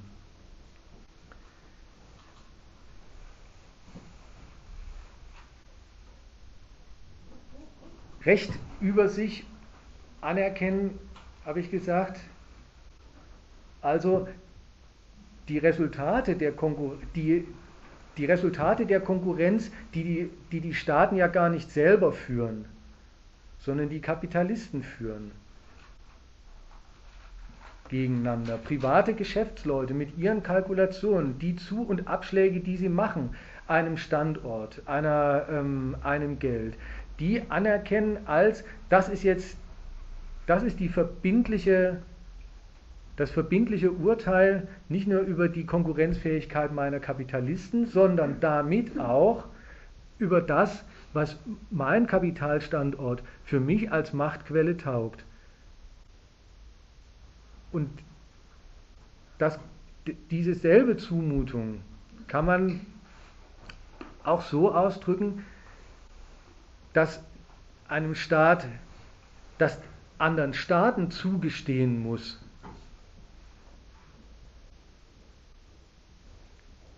weil so wie für ihn das Treiben, das erstmal pur private Treiben der Kapitalisten sich bilanziert und er es bilanziert in seinem Geld, in seinen Schulden, in seinem Steueraufkommen. Genauso, also er sein Interesse, seine Macht da reinlegt. Genau so machen das ja genau machen das die anderen Staaten ja auch. Was er also, was er also anerkennt, mit dem, dass er die Konkurrenzresultate der Kapitalisten anerkennt, ist zugleich das Recht anderer Nationen genau so zu bilanzieren, wie er es auch tut das Recht, sich auf seine Kosten ihre Machtmittel zu vergrößern. Jetzt ist damit, deswegen habe ich ja gesagt, man ist jetzt bei Zumutung gelandet, wo es als Angebot angefangen hat. Wie, wie vermittelt sich das jetzt? Vermitteln tut sich das darüber, dass ja. Ich komme mit der Zumutung, mit, der, mit dem Begriff Zumutung nicht zurecht. Und zwar ist doch, du sagst, ähm, die Konkurrenz, die geführt wird, ist ja die Konkurrenz der äh, Kapitalisten. Und äh, der Staat müsste jetzt quasi ähm, ähm, die Resultate von dieser Konkurrenz hinnehmen. Aber ähm, das sei ja so, so, so fast eine Zumutung. Aber er, er folgert doch, ähm, das hast du beim Angebot ausgeführt, er ist doch selber einer, der, der seinen Standort herrichtet, der sein, also nicht nur ganz prinzipiell den Kapitalismus implantiert, das Eigentum Geldwirtschaft implantiert, sondern auch sichert und äh, für die Konkurrenz, also seine Wirtschaft für die Konkurrenz äh, auf dem Weltmarkt äh, stabil machen will oder, oder konkurrenzfähig machen will. Also da wirft er doch seine ganze Macht in die Waagschale, damit die das kann. Und deswegen ähm, äh, kapiert es mit der Zumutung nicht. Also, also selbst wenn Schaden für die eigene Wirtschaft entsteht, ist es doch, nimmt er das doch als Auftrag, als Auftrag äh, dafür zu sorgen, dass in Zukunft die Konkurrenz anders in die andere Richtung läuft, nämlich zu seinen Gunsten, für seine Wirtschaft. Ja, nur, ähm, ich sehe da insofern. Ja. Nehmen wir gleich meine Frage mit rein, ich glaube, die gehört mit dazu. Ich hänge die ganze Zeit an dem Punkt äh, Gewinner- und Verliererstaaten, alle uns verpflichtet auf dem Weltmarkt. Und jetzt gibt es ja auch die Besonderheit, dass alle Staaten, Gewinner- wie Verliererstaaten, also mit unterschiedlich schwacher, starker Kapitalist, äh, schwachen oder starken Kapitalisten Standardpolitik betreiben. Das heißt, sie richten ihren Staat und locken fremdes Kapital, das Kapital fremder Staaten, an ihren Standort. Ist ja bei den Starken kein Zeichen der Schwäche, sondern ein noch mehr an Wirtschaftsbetrieb bei ihnen, an Kapitalisierung. Bei den Schwachen ist es ja erstmal der Mangel an eigener Stärke. Trotzdem versuchen sie doch daraus quasi aus der Defensive das Beste zu machen, aus der Schwäche heraus. Ne?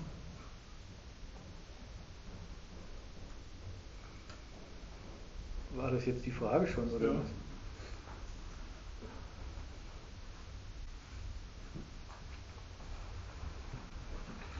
Ja. okay, also ich verstehe, ich habe die, Fra hab die, Frage, ich habe die Frage nicht verstanden. Die Rede war ja. Ge Gewinner Ich habe es jetzt bei beiden verstanden. Dass, du sagst, die versuchen das Beste draus zu machen und du hast gesagt, die wollen doch dann jede Niederlage irgendwie äh, nicht auf sich beruhen lassen, sondern äh, dann an, äh, an den Bedingungen was drehen. Ich hätte jetzt dazu gesagt, ja, wollen tun sie es schon. Muss man lauter sprechen, bitte? Wollen tun sie es schon und, und natürlich wollen die auch an ihren Bedingungen was verändern, aber es ist doch kein Geheimnis, dass man sich heute die Welt anschaut und dann kennt man ein paar Staaten, äh, die schaffen das und äh, ein großer Staat, der hat das auch, viele haben das auch gewollt, aber es ist ja schließlich eine Konkurrenz und da sind die Wagen gegangen. Die sind, äh, die sind verschuldet, die, die, da wird gearbeitet für den Schuldendienst und äh, Failed States und, und, und, diese ganzen komischen Staatsgefühle, die kennt man doch. Also ich verstehe den, den Einwand nicht, äh, die tun doch alle, was sie können. Also ich habe ich hab das nicht von, von dem Resultat her gemeint, was Staaten, wie Staaten sich verhalten, wenn, wenn das Konkurrenz, äh, Konkurrenz ihrer Kapitalisten für sie, für ihren Standort schlecht ausgegangen ist und für ihre Machtmittel, sondern ich habe die, die Kategorie Zumutung verstehe ich an der Stelle nicht, weil, weil ähm, das gar nicht, gar nicht der Ausgangspunkt ist. Also der Ausgangspunkt ist doch immer, äh, dass, dass der Staat, dass, dass seine Kapitalisten konkurrieren. Und ähm, die Konkurrenz so oder so ausgeht, aber er immer derjenige ist, äh, der das nicht erdulden muss oder der, ähm, wie hast du es gesagt? Das weiß ich nicht. Dieser, ähm, sondern, sondern der, der Staat folgert daraus, dass er seine Machtmittel entweder radikalisiert oder erweitert, jedenfalls irgendwie seine Macht anders einsetzen muss, damit das passiert. Also seine Macht aber und nicht seine, seine also was mit Zumutung meines Erachtens nichts zu tun hat. Geht doch an die anderen Staaten mit dem Anspruch heran, in die Welt hinaus und sagt, lass du mal zu, dass meine Kapitalisten sich in, in deinem Land, äh, also dass die da akkumulieren können, dass die deine äh, Arbeitskräfte, deine Ressourcen nutzen, damit meine Kapitalisten was von haben. Also das ist die Zumutung, die Amerika an, an die Welt trägt, an andere Staaten. Und da, daran müssen sie sich abarbeiten. Ja, aber jetzt ist ja die Frage, wieso ist denn das eine Zumutung? So verstehe ich ja die Frage. Und wenn sich Täter als erstes sagen, ja, ist ja nicht bekannt, dass neulich ein Gipfel war, wo sich Merkel, Sarkozy und Cameron aber sowas von wechselseitig als Zumutung behandelt haben nur der Verweis erstmal drauf, das kann dir doch nicht ungeläufig sein, mit welcher Unzufriedenheit jetzt gerade, wenn es um Fragen der Konkurrenzordnung geht, Staaten, Staatsmänner, Staatsfrauen übereinander herfallen, gegeneinander antreten, aufeinander rumhacken, was der andere ihnen antut, wenn er folgendes äh, sagt, wenn der Engländer sagt, er unterschreibt doch nicht, dass sein Finanzplatz kontrolliert werden soll nach Richtlinien, die, die andere bestimmt haben. Also das muss doch dir geläufig sein. Also Ansprüche an einen anderen Staat heißt der Zumutung, oder?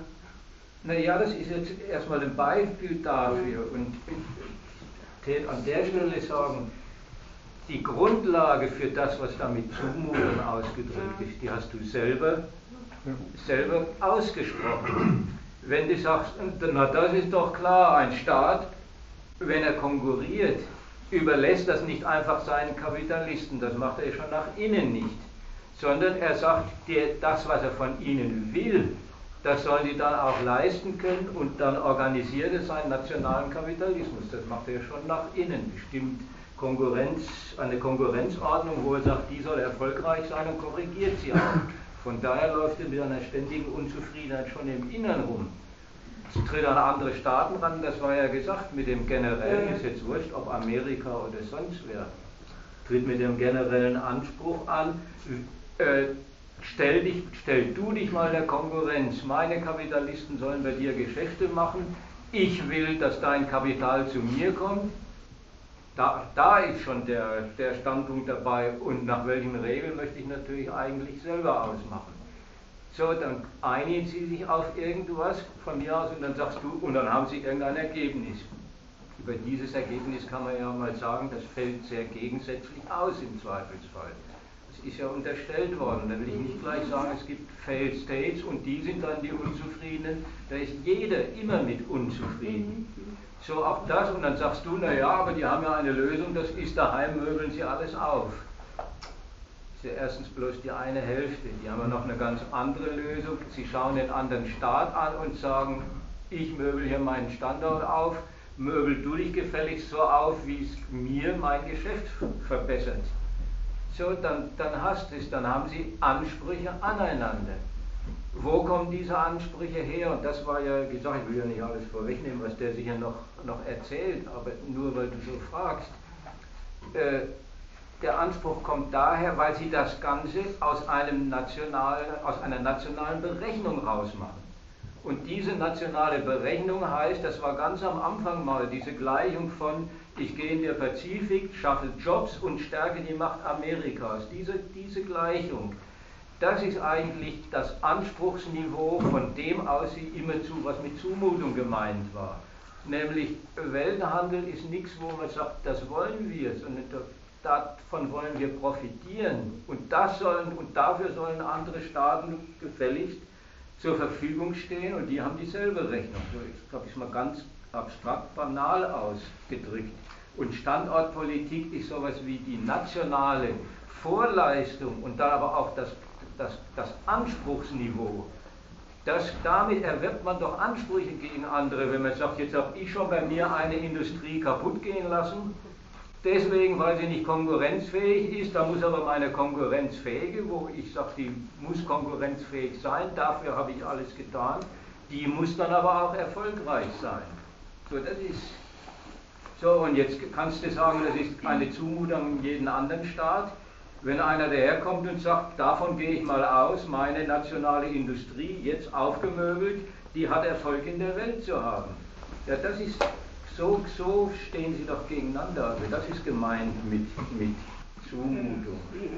Das Ergebnis ist, äh, sie, keiner lässt es auf sich beruhen. Aber das soll man sehr weiter erzählen.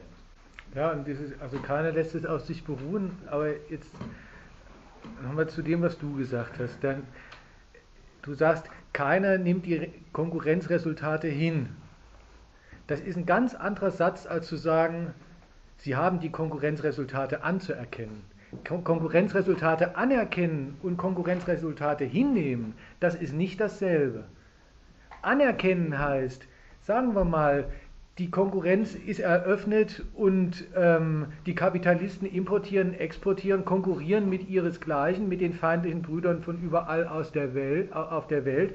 Das Resultat ist dann, machen wir es mal negativ, dass mehr Geld aus der Nation abgeflossen ist, als reingeflossen ist. Und mit anerkennen war gemeint, ähm, und dass, dass das das Ergebnis dessen ist, worauf er sich eingelassen hat.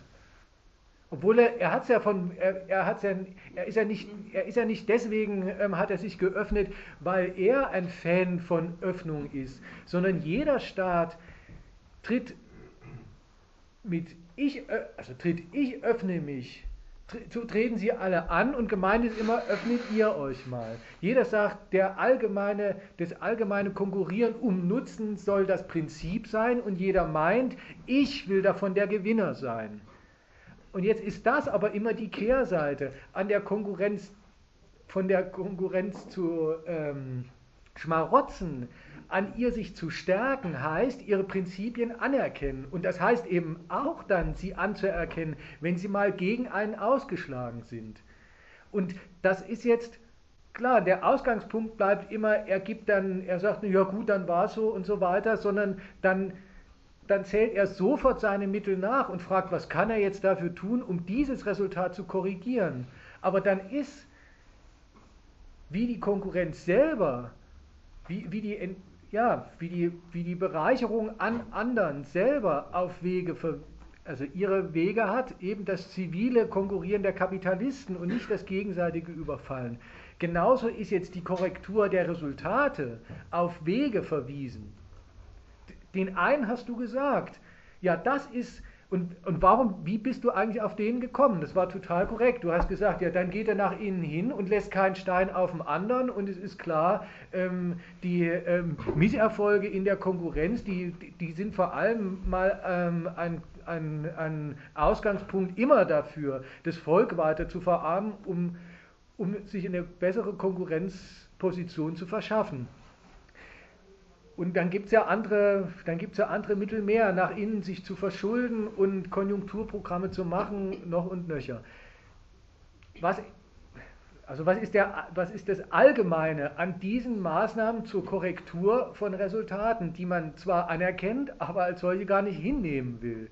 Ja, das Allgemeine jetzt von dem, worauf du gekommen bist, was ich jetzt wiederholt habe und was er auch zwischendrin gesagt hat, das ist, ja, da sieht sich der Staat herausgefordert, seins für das Umdrehen sozusagen, für die, eben für die Korrektur der Konkurrenzresultate zu tun, da wo er die Macht dazu hat.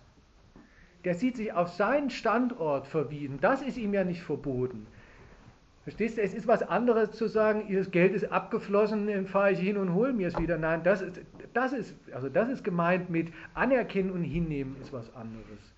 Und zugleich ist klar, also so sehr wie ihn das drauf bringt, dann muss er da, wo er alle Macht hat, wo sein Recht gilt, wo die Gesellschaft nicht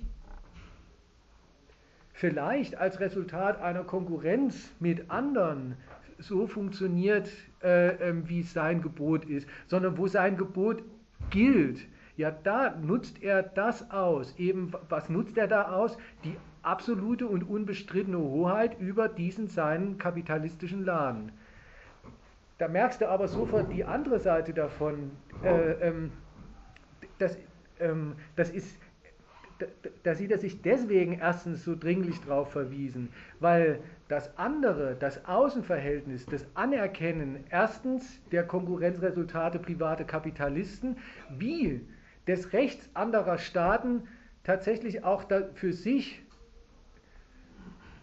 seinen relativen Verlust an Machtmitteln bei ihnen den relativen Gewinn, den Zuwachs an Machtmitteln zu bilanzieren, weil er das anerkennen muss.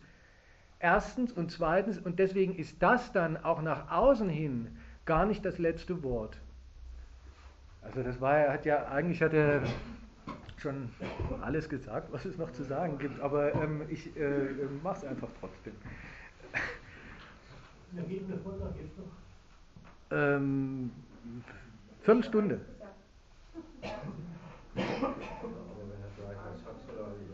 Oder du willst gleich einsteigen? Also, auch die Kongo, auch die, auch der, also das war jetzt als erstes, sieht er sich auf den, auf den Gebrauch seiner Macht nach innen verwiesen, zudem sieht er sich umso mehr angestachelt. Das heißt überhaupt nicht, dass, der, dass er den, seine Macht nach außen nicht gebraucht und sagt, ja, außen im Außenverhältnis, ja, da geht die Konkurrenz, da ist sie halt international, da geht sie irgendwie seinen Gang. Nein, auch da sucht er nach Wegen, die Macht einzusetzen. Und auch dazu ist er aufgestachelt und zugleich ist er dafür auf Wege verwiesen. Da ist die Konkurrenz, die, der Gebrauch der Macht spielt sich dann in der Sphäre ab, wo nicht die Konkurrenz selber stattfindet, die erledigen ja nicht Staaten, sondern Kapitalisten, sondern wo Staaten Bedingungen der Konkurrenz setzen. Und weil es einen sozusagen leeren, theoretisch gesprochen leeren Raum zwischen Staaten nicht gibt, sondern sich immer diese Rechtshoheiten einander begegnen. Weil also Konkurrenzbedingungen zwischen Kapital, also die Kapitalisten dann weltweit zwischen Staaten ausnutzen können, immer Konkurrenzbedingungen sind, die Staaten miteinander ausgemacht haben, ist das eben auch der Feld, diese Bedingungen, die man mal ausgemacht hat, genauso wenig, naja, einfach hinzunehmen, wie die Resultate, die, sie dann, äh, die dann diese Konkurrenz äh, ähm, erbracht hat. Also auch nach außen hin ähm, ist, ist ähm, Machtgebrauch gegen, also de, der Gegensatz zwischen diesen Machtsubjekten, den staatlichen, gar nicht, gar nicht weg und auch nicht stärker oder schwächer, sondern der spielt sich, der spielt sich ab als sie rangeln um Bedingungen für die Konkurrenz. Und das Rangeln und in, oder in, in das Rangeln, in diese Konkurrenz, um die zwischenstaatliche Konkurrenz, um das Setzen von Konkurrenzbedingungen der Kapitalisten. Da zählen sie schon wieder alles nach, was sie, was sie dafür an Machtmitteln haben. Und was sie da an Machtmitteln haben, ist ungefähr alles, was sie zwischeneinander an zivilen an zivilem Verkehr eingerichtet haben. Also da ist, ähm, das ist jetzt die, an die Stelle theoretisch gehört die, die, die Kategorie der, der Abhängigkeit.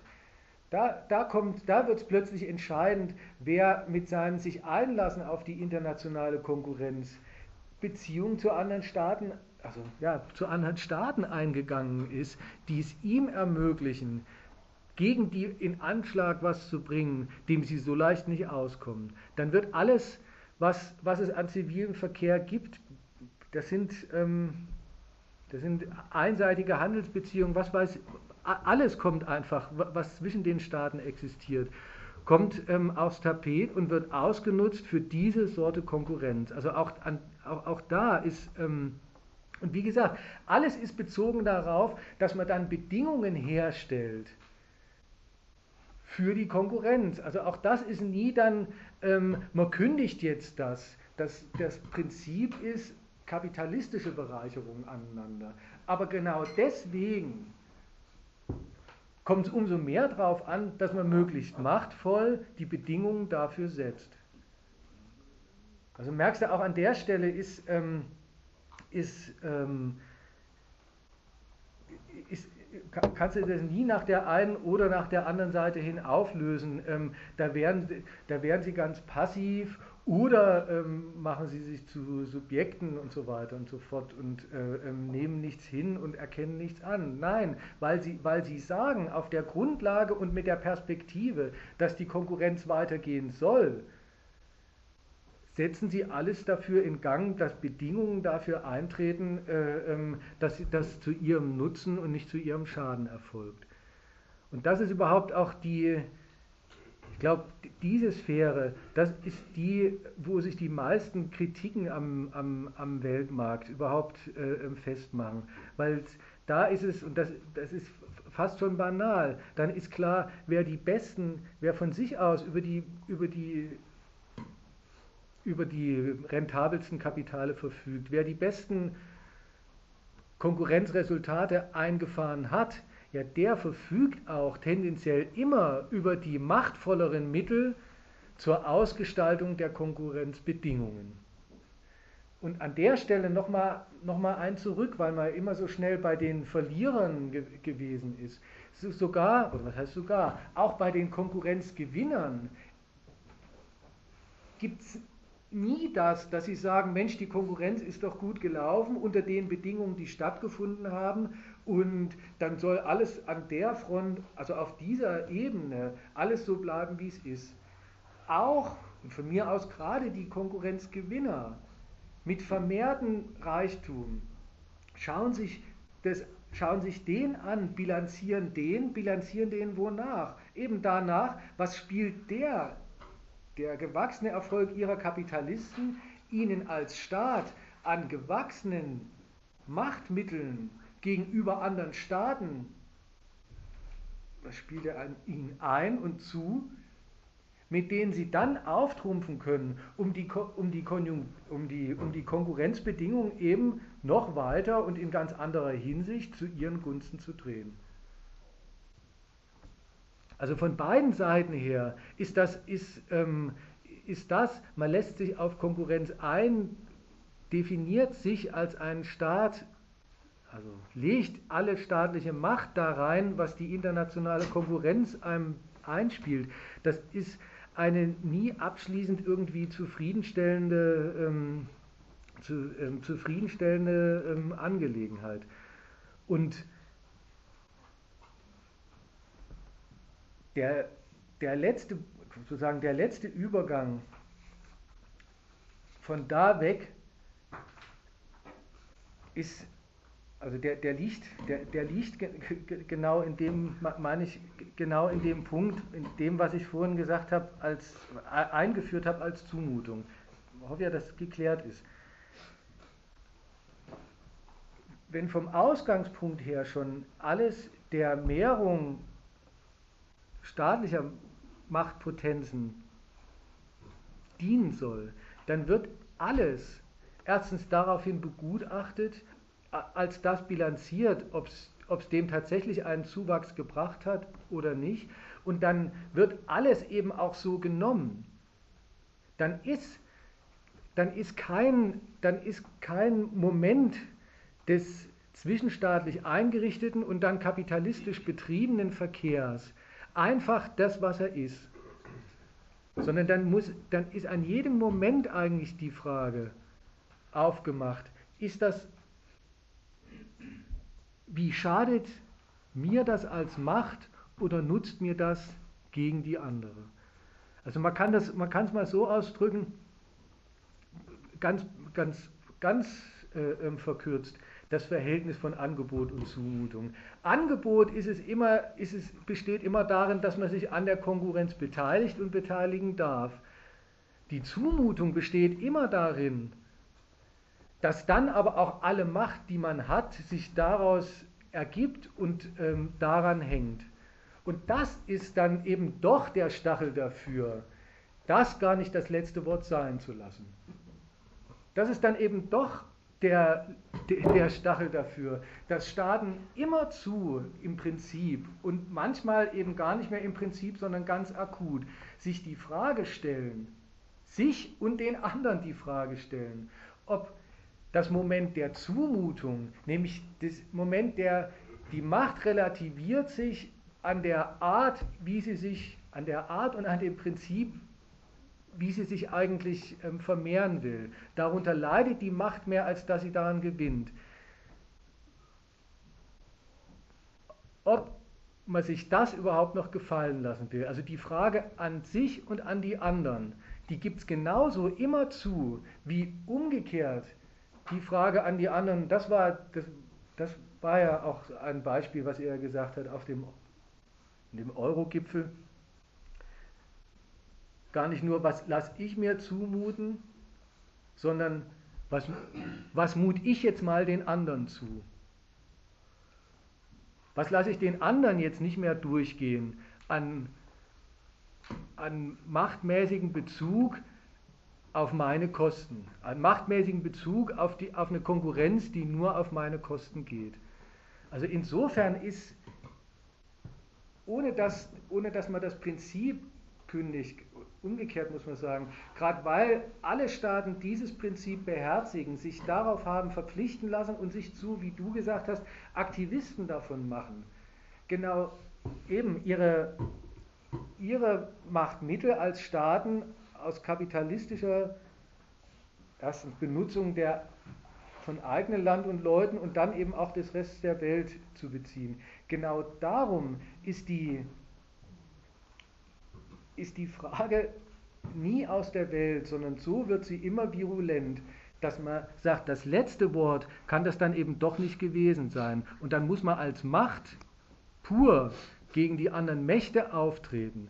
Wenn man und insofern man zu dem Schluss kommt, das ist jetzt, darin erkenne ich jetzt nicht ein im Prinzip nicht ganz gut gelaufenes, aber tendenziell doch irgendwie wechselseitiges Hin und Her von Kapitalisten, mein, dein, sondern das ist jetzt, das nehme ich pur wahr unter, das ist Abzug von mir als Macht. Dann bleibt bei den anderen nur übrig, also ist das Gewinn von euch als Macht auf meine Kosten. Da, das ist im Prinzip die Stelle, wo dann der Übergang kommt. Ähm, erstens, da muss man als Gewalt gegen die andere Gewalt vorgehen. Und zweitens eigentlich vorher noch und weil jede Macht von sich weiß, dass sie so tickt, ist, es, ist, sie, immer, ist sie immer bestrebt, und, und auch da, gerade die Erfolgreichen und nicht erst die Verlierer, alle anderen, allen anderen Mächten diesen Übergang zu verbieten.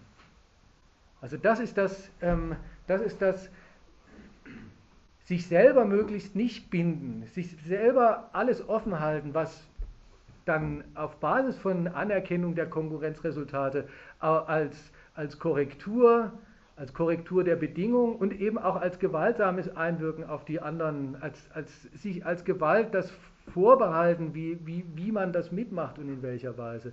Genau, genau diesen Übergang anderen zu verbieten, andere Mächte, ja, den anderen zu verbieten, das ist der Kontrollstandpunkt, den erstens sowieso eigentlich jeder Staat gegen alle anderen hat und der so dann doch wieder bei so ganz vorzüglich in Amerika oder durch ähm, die USA ähm, exekutiert wird.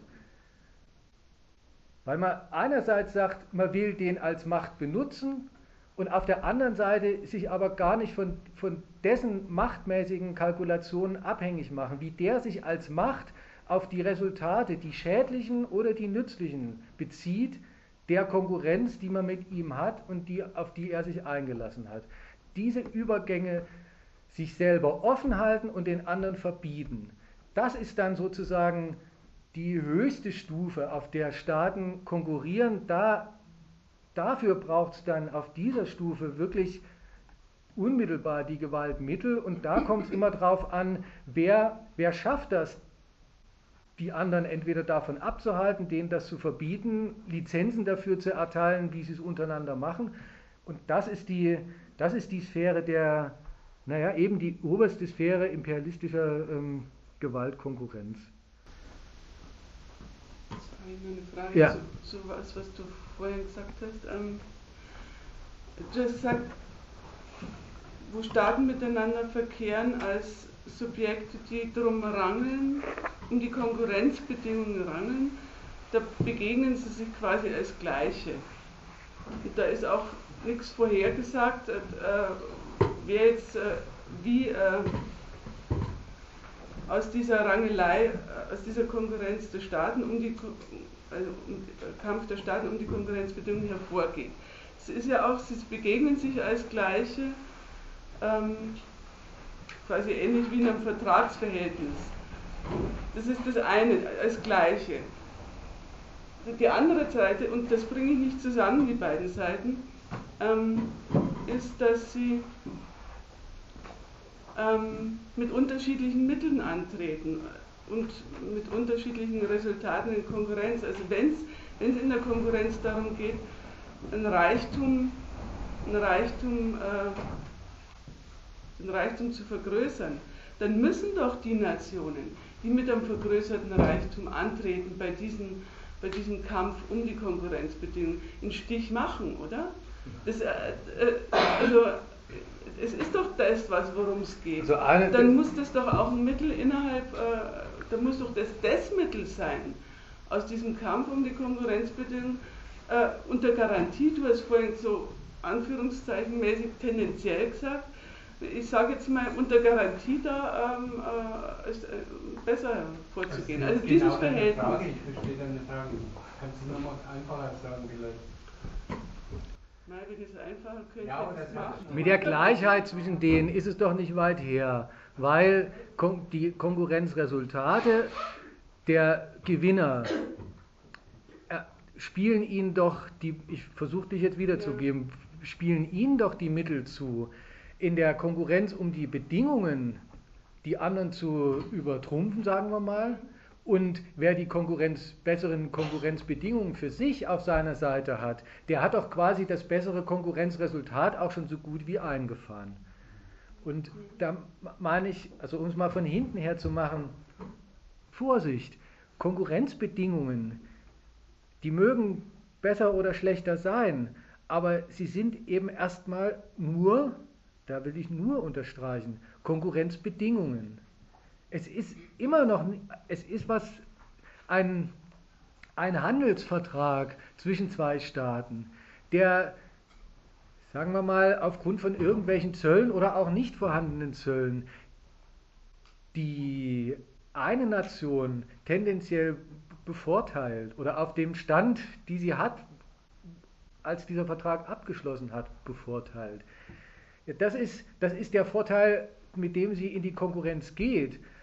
Aber was draus machen, ihn ummünzen in einen Konkurrenzerfolg, das ist eine Frage des Geschäfts der Kapitalisten. Und das ist nicht gleich damit entschieden und schon gar nicht ist es damit garantiert.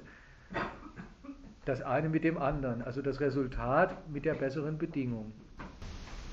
Denke, die Ideen der Gleichheit kann man schon in gewisser Weise, sagen wir mal, methodisch aufrechterhalten. Wenn du sagst, treten erstmal an Souveräne an und darin sind sie gleich. Also das ist doch der, der Witz der, der, der, der Nachkriegsweltordnung, das, das, das ähm, weg von kolonialen Verhältnissen und so weiter erstmal äh, äh, ähm, ableitungsmäßig gedacht wird sozusagen, äh, jeder Staat erstmal als souverän antritt. Ich weiß nicht, ob du das auch im, im, Kopf hattest.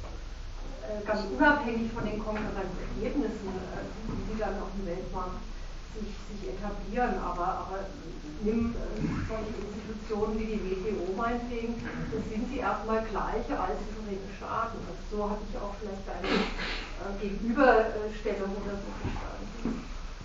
Ja, das war ja die eine Seite von dem, dass ich gesagt habe, sie treten als Gleiche an, im Sinne von souverän, als Sinne von, von äh, und, und gleichzeitig haben sie aber, äh, verfügen sie über Mittel, die sehr unterschiedlich sind. Und, und, äh, also, und da, da, die beiden Seiten kriege ich eben nicht zusammen. Ähm, was dann dieser Reichtum, den sie auffahren können, als äh, im Diktat von Konkurrenzbedingungen oder sagen wir im Kampf um Konkurrenzbedingungen. Man muss doch der, ich habe jetzt extra provokativ garantiert gesagt, ähm, muss doch der Reichtum, den sie eingefahren haben, der nationale Reichtum, das Konkurrenzmittel sein oder das Kampfmittel in äh, die Konkurrenzbedingungen im anderen aufzu, aufzudrücken. Also, warum betonen Sie es denn so? Warum betonen Sie es denn nicht ganz anders und sagen, das ist ja was Komisches. Angefangen hat das Ganze mit, die legen Wert auf nationalen Reichtum. Das war diese Gleichung von Arbeit und, und die Nation wird stark drüber.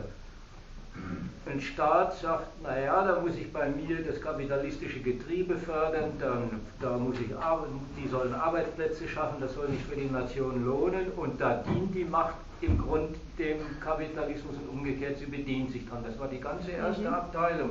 Kann man sagen, da ist die Welt schäbig, aber klar, da geht es um Staat rum, er bereichert sich. So, jetzt geht er nach außen. Jetzt sagst du so wie selbstverständlich, naja, aber da muss doch der, der mehr Reichtum hat, auch mehr Macht in der Hand haben. Ja, das wird schon so sein. Wurscht, ob das dann heißt, und damit ist die Konkurrenz ein für alle Mal erledigt, hat der Ussi ja schon gesagt, das soll nicht behauptet sein. Aber natürlich, wenn Sie formell sozusagen mit gleich von souverän zu souverän antreten und haben unterschiedliche materielle Abhängigkeiten gegeneinander in Anschlag zu bringen, wird schon der eine dann auch was zu kommandieren versuchen und das ist dann ein Argument. Aber nimmst doch mal, was ist denn da aus dem Reichtum geworden? Was ist denn das, das für, eine, für eine Verwandlung, die da jetzt passiert ist? Jetzt heißt nicht, naja, ich verdiene an der ganzen Welt, sondern hier haben wir wirklich mal die Gleichung von, und das ist Macht. Und damit gehe ich jetzt auf andere Nationen los und sage, ich habe hier was, du bist abhängig von mir, ich schreibe ewig, ich bin abhängig von dir, pfui, also hast du mir zu Diensten zu sein. Und ins Feld führt man eigentlich die Abhängigkeit, in die man andere reinmanövriert hat. Sagt, du bist doch am Geschäft interessiert, dann musst du mein Geschäft bedienen, weil ich kann dich schädigen. So, und jetzt nehmen sie im Zweifelsfall sogar Schäden am eigenen Reichtum in Kauf. Deswegen, weil sie es als Machtmittel für die Konkurrenz einsetzen. So täte ich das mal denken. Hier haben wir mal einen, einen, einen Übergang was aus dem Reichtum eigentlich wird, wenn es heißt, das ist, das ist das Mittel staatlicher Macht. Da macht er sich mit seiner Macht zum Anwalt der Konkurrenz und setzt den Reichtum, die Abhängigkeit, in die, diese Abhängigkeit ist ja schon, war ja schon äh, gesagt, ist ja eigentlich schon der Übergang dahin. Ja, hier, hier äh, habe ich jetzt ein Verhältnis zu anderen Staaten. Da wird aus dem, was immer so schön, weil wir beim Thema Frieden sind, das ist ja das, äh, wechselseitiger Nutzen, Weltmarkt ist doch was Feines für, für alles, mit Abhängigkeit wird schon gesagt, welche Mittel habe ich in der Hand, bei anderen was in meinem Sinne in Bewegung zu setzen. Was ist wofür taugen die Reichtumsverhältnisse, die kapitalistischen Geschäfte an Erpressung? So, und jetzt nimmt man selber, und da muss man auch nicht an Sanktionen denken, da wird es ja dann ganz handfest. Das heißt, äh, äh, Länder werden damit, damit klein gemacht, dass man sagt, man schließt sie aus dem Weltmarkt aus, weil man weiß, dass sie an ihm hängen, dass sie von ihm abhängen. Da wird es ja regelrecht zur feindseligen Waffe. Aber in der alltäglichen, was geheißen hat, Streit um Konkurrenzbedingungen, verwandelt der Reichtum seinen Charakter, der wird ja zur Waffe. Also das täte ich da und nicht mit, und wer gewinnt dann hinterher, das ist sowieso, äh, siehst doch halt, Einerseits ist die Welt sortiert, da gibt es wirklich lauter Verlierer und dann gibt es Konkurrenten, die stehen gerade auf und die kämpfen um den Übergang von, von eben von, von Reichtum zu Macht. Immerzu, an diesem Übergang sind sie, also China, doch da zugang. Also wie gesagt, ich sage das deswegen, weil man, man auch da mitten in dem schönen Friedensgetriebe mal einen Hinweis drauf hat, ach so, das ist die alltägliche zivile, wenn man so will, Gewaltaffäre zwischen Staaten. Diese Form der, der Austragung der Konkurrenz, wo der ganze Reichtum danach sortiert wird, was kann ich mit, den, mit ihm an Einfluss mir erobern auf andere. Und dann nehmen wir diesen Gipfel. Da hast es die Kommentare rauf und runter, ja, die Engländer. Uns haben sie geschädigt, aber ob sie sich nicht ins eigene Fleisch schneiden. So, und das ist der alltägliche auch Begutachtungsstandpunkt halt einvernehmlich und verständnisvoll und immer vom Standpunkt gewinnen wir dabei. Aber die reden, wenn sie, wenn sie über Weltmarkt reden, eigentlich selten über was anderes als erstens, wo geht gerade welches Geschäft und zweitens, welche Waffen hat da drüber die Nation in die Hand gekriegt. Also in der Krise ist das sowieso. Also wie gesagt, sonst ist man immer dabei, äh, äh, wer gewinnt und verliert da und, und hat gar nicht den, den Witz an der, dieser Qualität, worum es ja eigentlich geht. Ist es zu früh äh, oder wir mal verfehlt an der Stelle auch äh, diesen ähm, letzten, vielleicht letzten Übergang anzusprechen, dass natürlich ein vergrößerter Reichtum der jeweiligen Nation halt auch die Möglichkeit verschafft, sich ein entsprechendes Militär, einen entsprechenden Militärapparat. Äh, ich meine, das ist eigentlich ganz banal, aber ich glaube,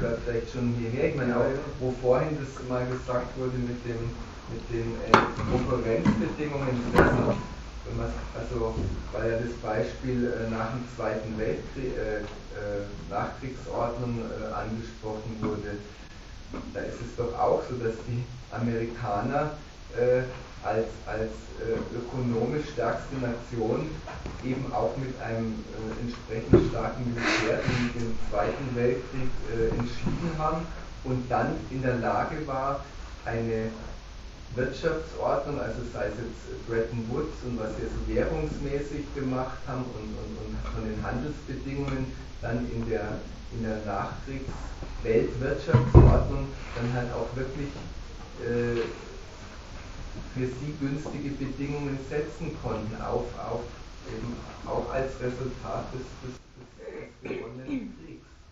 Ja, und für sie günstige Bedingungen heißt ja. Heißt jetzt nicht, wie du sagst, ist alles entschieden. Nein, ich wollte noch was. Ich wollte, Japan oder Deutschland, die als Weltkriegsverlierer. Ich, ich, ich wollte. Äh, ähm, ich, ich wollte was anderes sagen. Also erstens stimmt ja, was du sagst. Ähm, ähm, und das ist quasi das, eine faktische Antwort auf deine Frage. Ähm, das Resultat nach, sech, nach 60 Jahren Weltmarkt ist ja ähm, was anderes, als dass ewig die einen immer diese Gleichung quasi ähm, ohne Anstrengung als Automatismus wieder hinkriegen. Die, die, die Gleichung von überragender ähm, Konkurrenzfähigkeit ihres Kapitals bringt ihnen, an, bringt ihnen Vermehrung kapitalistischen Reichtums ein. Den, diesen vermehrten kapitalistischen Reichtum münzt der Staat um in gesteigerte Machtmittel bis hin zu gesteigertem Militär und das nützt ihm dann ähm, dafür Konkurrenzbedingungen zu setzen, die das wiederum äh, ähm, festklopfen. Es, es, bleibt dabei, die, das ist mal das eine, was die Amis damit ins Werk gesetzt haben, das ist eine Konkurrenzordnung. Und das heißt eben auch, dass ziviler, dass ziviler eben diese zivile, erstens die zivile Konkurrenz erlaubt ist, die dann ihre Gewinner und Verlierer hat und die sind heute andere als vor 60 Jahren.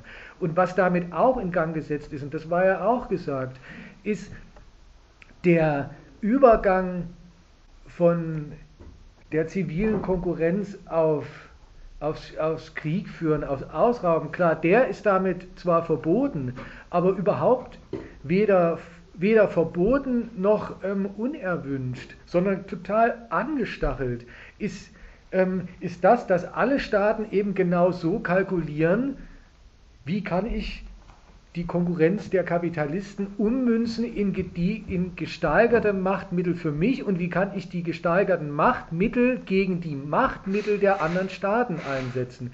Also mit dem, dass Sie sagen, es ist jetzt eine zivile Weltwirtschaftsordnung und Kapital fließt frei hin und her. Das hat nicht eine historische Sekunde, hat das alle Übergänge von Ummünzen in Machtmittelgebrauch, erpresserischer Gebrauch von Machtmitteln bis hin zu, ich lasse mir das nicht mehr gefallen, sondern setze meine Macht unmittelbar gegen die andere als Zerstörung von ihr im Krieg. Das hat es das hat's ja nie unterbunden. Und da war, das wollte ich sagen, was, was heißt denn da überlegene, überlegene Gewaltmittel der USA sind dafür die Voraussetzungen und günstige Bedingungen. Gar nicht einfach, indem man sagt, und ähm, jede, jede scheiß Handelsvertragsverhandlung fahren Sie, mit einem, fahren Sie mit einem Flugzeugträger vorbei und wedeln, wedeln rum, sondern viel prinzipieller, dass damit die USA ähm, den, den Übergang vom Zivilen zum Unzivilen erstens für sich naja, dem Anspruch nach reservieren und weil sie die Gründe bei den anderen erstens gar nicht abschaffen, sondern äh, die sich mit der Konkurrenz und ihren Resultaten ja akkumulieren. Und dann heißt sich, sich diesen Übergang reservieren noch, auch noch nicht mal einfach und dann ist jede Gewaltanwendung verboten, sondern dann heißt überlegene Machtmittel sichert mir, sichert mir meine, meine Ausnahmestellung ab dass man sich selber vorbehält, jede Gewaltaffäre zwischen Staaten, die eben genau so, wie wir es charakterisiert haben, zustande kommt in dieser Eskalationsstufenleiter auf mich zu beziehen, womöglich zu unterdrücken, womöglich die eine Seite, ähm, die eine Seite äh, ähm, zu unterstützen und so weiter. Also da, das ist, da, da, das heißt an der Stelle ähm, Welt, äh, ähm, also Weltmacht als stärkste ähm, Militärmacht. Und umgekehrt ist damit klar, Konkurrenz, sobald sie mal ein bisschen sich woanders abspielt als nur zwischen irgendwelchen kleinen Staaten, sondern wenn es wirklich Aufsteiger in dieser Konkurrenzordnung sind, deren Konkurrenz dreht sich immer genau um, um diese Frage. Wie kann man den Übergang hinkriegen von ich habe mich in der Konkurrenz bereichert zu, ich bin jetzt auch Macht und eben auch gewaltmäßig in der Lage, ganz prinzipiell die Bedingungen des Konkurrierens zu setzen. Und alle großen Konkurrenten der USA, die es heutzutage gibt, die konkurrieren mit den USA, also die sind darin Konkurrenten, dass sie irgendwie diese für sie immer Ungleichung zu einer Gleichung machen wollen und damit für die Amis von einer Gleichung zu einer Ungleichung. Mit in, in allen möglichen Varianten. Bis hin zu bei den Europäern einstweilen ähm, sich sogar noch beteiligen an dem Gewaltmonopol der USA. Das ist deren, das ist ja deren absurde Zwischenstufe. Total drunter leiden, dass, dass, sie, dass sie das nicht hinbekommen und absehbarerweise nicht hinbekommen. Gleichzeitig merken, eigentlich brauchen sie das, gerade für ihren Übergang, den sie jetzt am Geld machen wollen. Den Amis von der ökonomischen Seite her diese ausnahmestellungsmäßige Gleichung bestreiten. Bei Russland ist sozusagen genau das, ist genau die Antithese dazu. Die sind, die sind, ähm, die sind das absurde, der, der, von der Weltordnung her gedacht, der absurde Fall eines äh, kapitalistischen Entwicklungslands größeren Kalibers mit, ähm, mit Machtmitteln, die ansonsten äh, ähm, nur noch die USA haben, also in einiger Entfernung. Und China, das ist jetzt zumindest von den USA, so wird China von den USA jetzt definiert. Ja, China ist womöglich der erste Staat, der es schafft, als Aufsteiger in dieser Konkurrenzordnung ökonomisch nach allen, nach allen Regeln des, des kapitalistischen Ausbeuten und Produzierens, da was an Abhängigkeiten gegen die USA geltend machen zu können, an Machtmitteln sich auch der militärischen Art sogar verschaffen zu können, sodass er, ähm, sodass er dem, sodass er der naja, gewaltmäßigen, machtmäßigen Suprematie der USA womöglich demnächst was entgegenstellen kann, für sich versuchen kann, diese Gleichung von ich benutze die ganze Welt kapitalistisch, ich lade die ganze Welt ein dazu, mich kapitalistisch zu benutzen und gewinne daran auch noch mit. Und das stärkt meine Macht gegenüber allen, der womöglich diese Gleichung demnächst hinkriegt. Und das ist ähm, so ungefähr, ähm, wie man ja jetzt nochmal nachlesen konnte, schon seit schon vor zehn Jahren von den USA ähm, ausgerufene Alarmfall, mit dem man irgendeinen Umgang pflegen muss. Da kannst du ja auch sagen, um nochmal auf die, auf die Gegensätze hinzuweisen, welchen Umgang sich der Amerika vorstellt in dem Fall, und da merkt man mal, was da drin steckt, gleichermaßen zu sagen, naja, Geschäft mit China und in China für Amerika, alles gewollt, davon kann man gar nicht genug haben.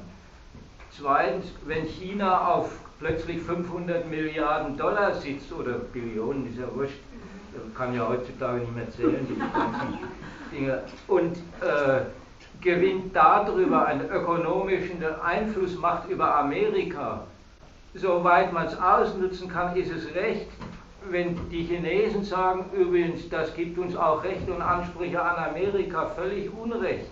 Dagegen muss man was, was unternehmen. zugleich zu sagen, äh, aber China als Macht darf es nie zum wirklichen Konkurrenten der USA werden.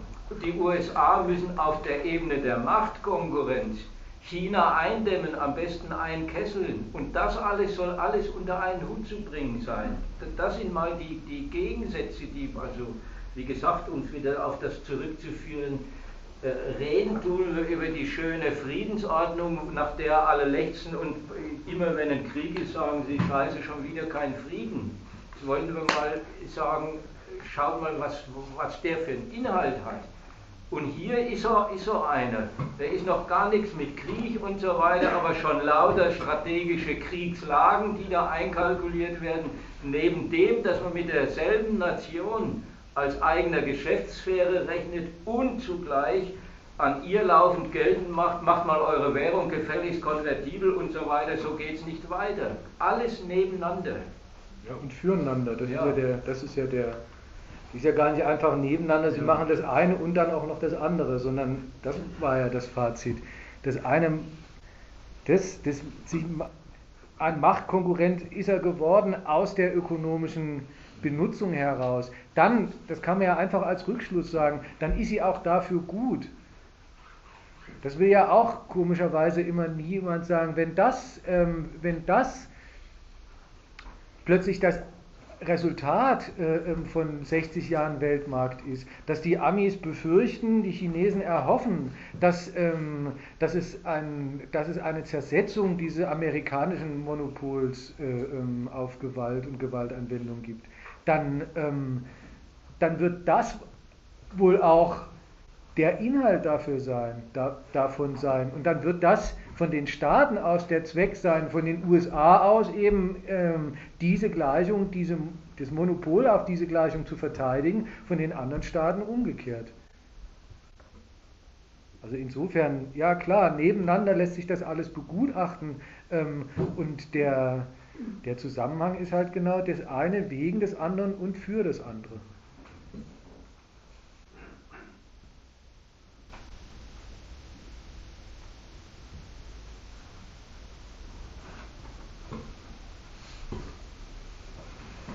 noch eine Frage zu dem Übergang vom Zivil zum Nicht-Zivil. Das klingt immer so wie nach, äh, nacheinander. Aber das kann es ja nicht sein, sondern ich denke doch, dass, dass es die Antizipation der, der Aufrüstung der Gewalt, die, gibt, die ist ja gerade im Zivilen vorhanden. Also das ist doch kein nacher Übergang, der erst das eine und dann passiert irgendwo der Übergang zum Krieg, sondern der ist doch immer unterstellt. Und auch die Bestreitung der Gewalt für die anderen die Iran? Naja, ähm, ich meine, also es ist schon beides. Das eine ist, du kannst sagen, und Kriegsmittel, da soll man sich nicht vertun. Kriegsmittel, die sind, die sind Mittel und auch angewandte Mittel gar nicht erst im Krieg.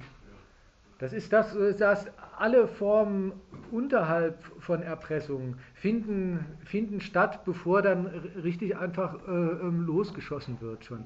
Aber umgekehrt, ähm, dass das ein Übergang ist und, wieder, und, und eben gar nicht einfach ein, ein selbstverständlicher und, und lässiger, noch nicht mal von den USA aus, das, ähm, das, äh, das würde ich nicht, also das kannst du ja nicht bestreiten. Das ist, ähm, ja, der Übergang ist das, dass man sagt, wechselseitige Benutzung, Anerkennung, dass die Anerkennung, die wechselseitige Anerkennung, so, so benutzen wir uns und so bist du auch in, in, in deinem, von mir aus sogar gegensätzlichen Zweck gegen meinen anerkannt und mal ringt drum, wer wen und vielleicht sogar wirklich wechselseitig äh, ähm, ökonomisch ausnutzen und damit Macht, einerseits Machtquellen, Machtpotenzen erringen, Machtpositionen gegen den anderen ausbauen kann.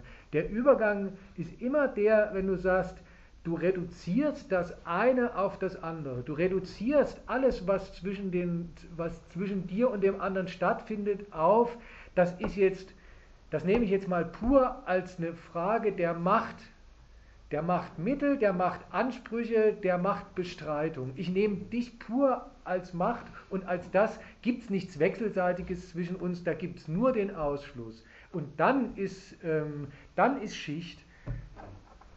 Mit Zivil und so weiter. Da, davon der erste Schritt ist und dann, ähm, dann ähm, das ist sozusagen der Dual Use, dann die, das Recycling aller zivilen Beziehungen als Vorkriegsmittel, als totale, ähm, also in Anführungsstrichen, zivile ähm, Zerstörungsmittel für so eine Nation. Kann man jetzt an, an Iran und ja, schlagen dann noch an Syrien, äh, ähm, weil die halten ja weniger gut aus, ähm, begutachten bis hin zu, aber das, das ist dann halt die Frage, wie weit der Übergang getrieben wird. Und ähm, ich halte ich halt als Nation selber gar nicht aus, mich von den zivilen, von, dem, von der Wirkung dieser zivilen Mittel abhängig zu machen, sondern der muss weg.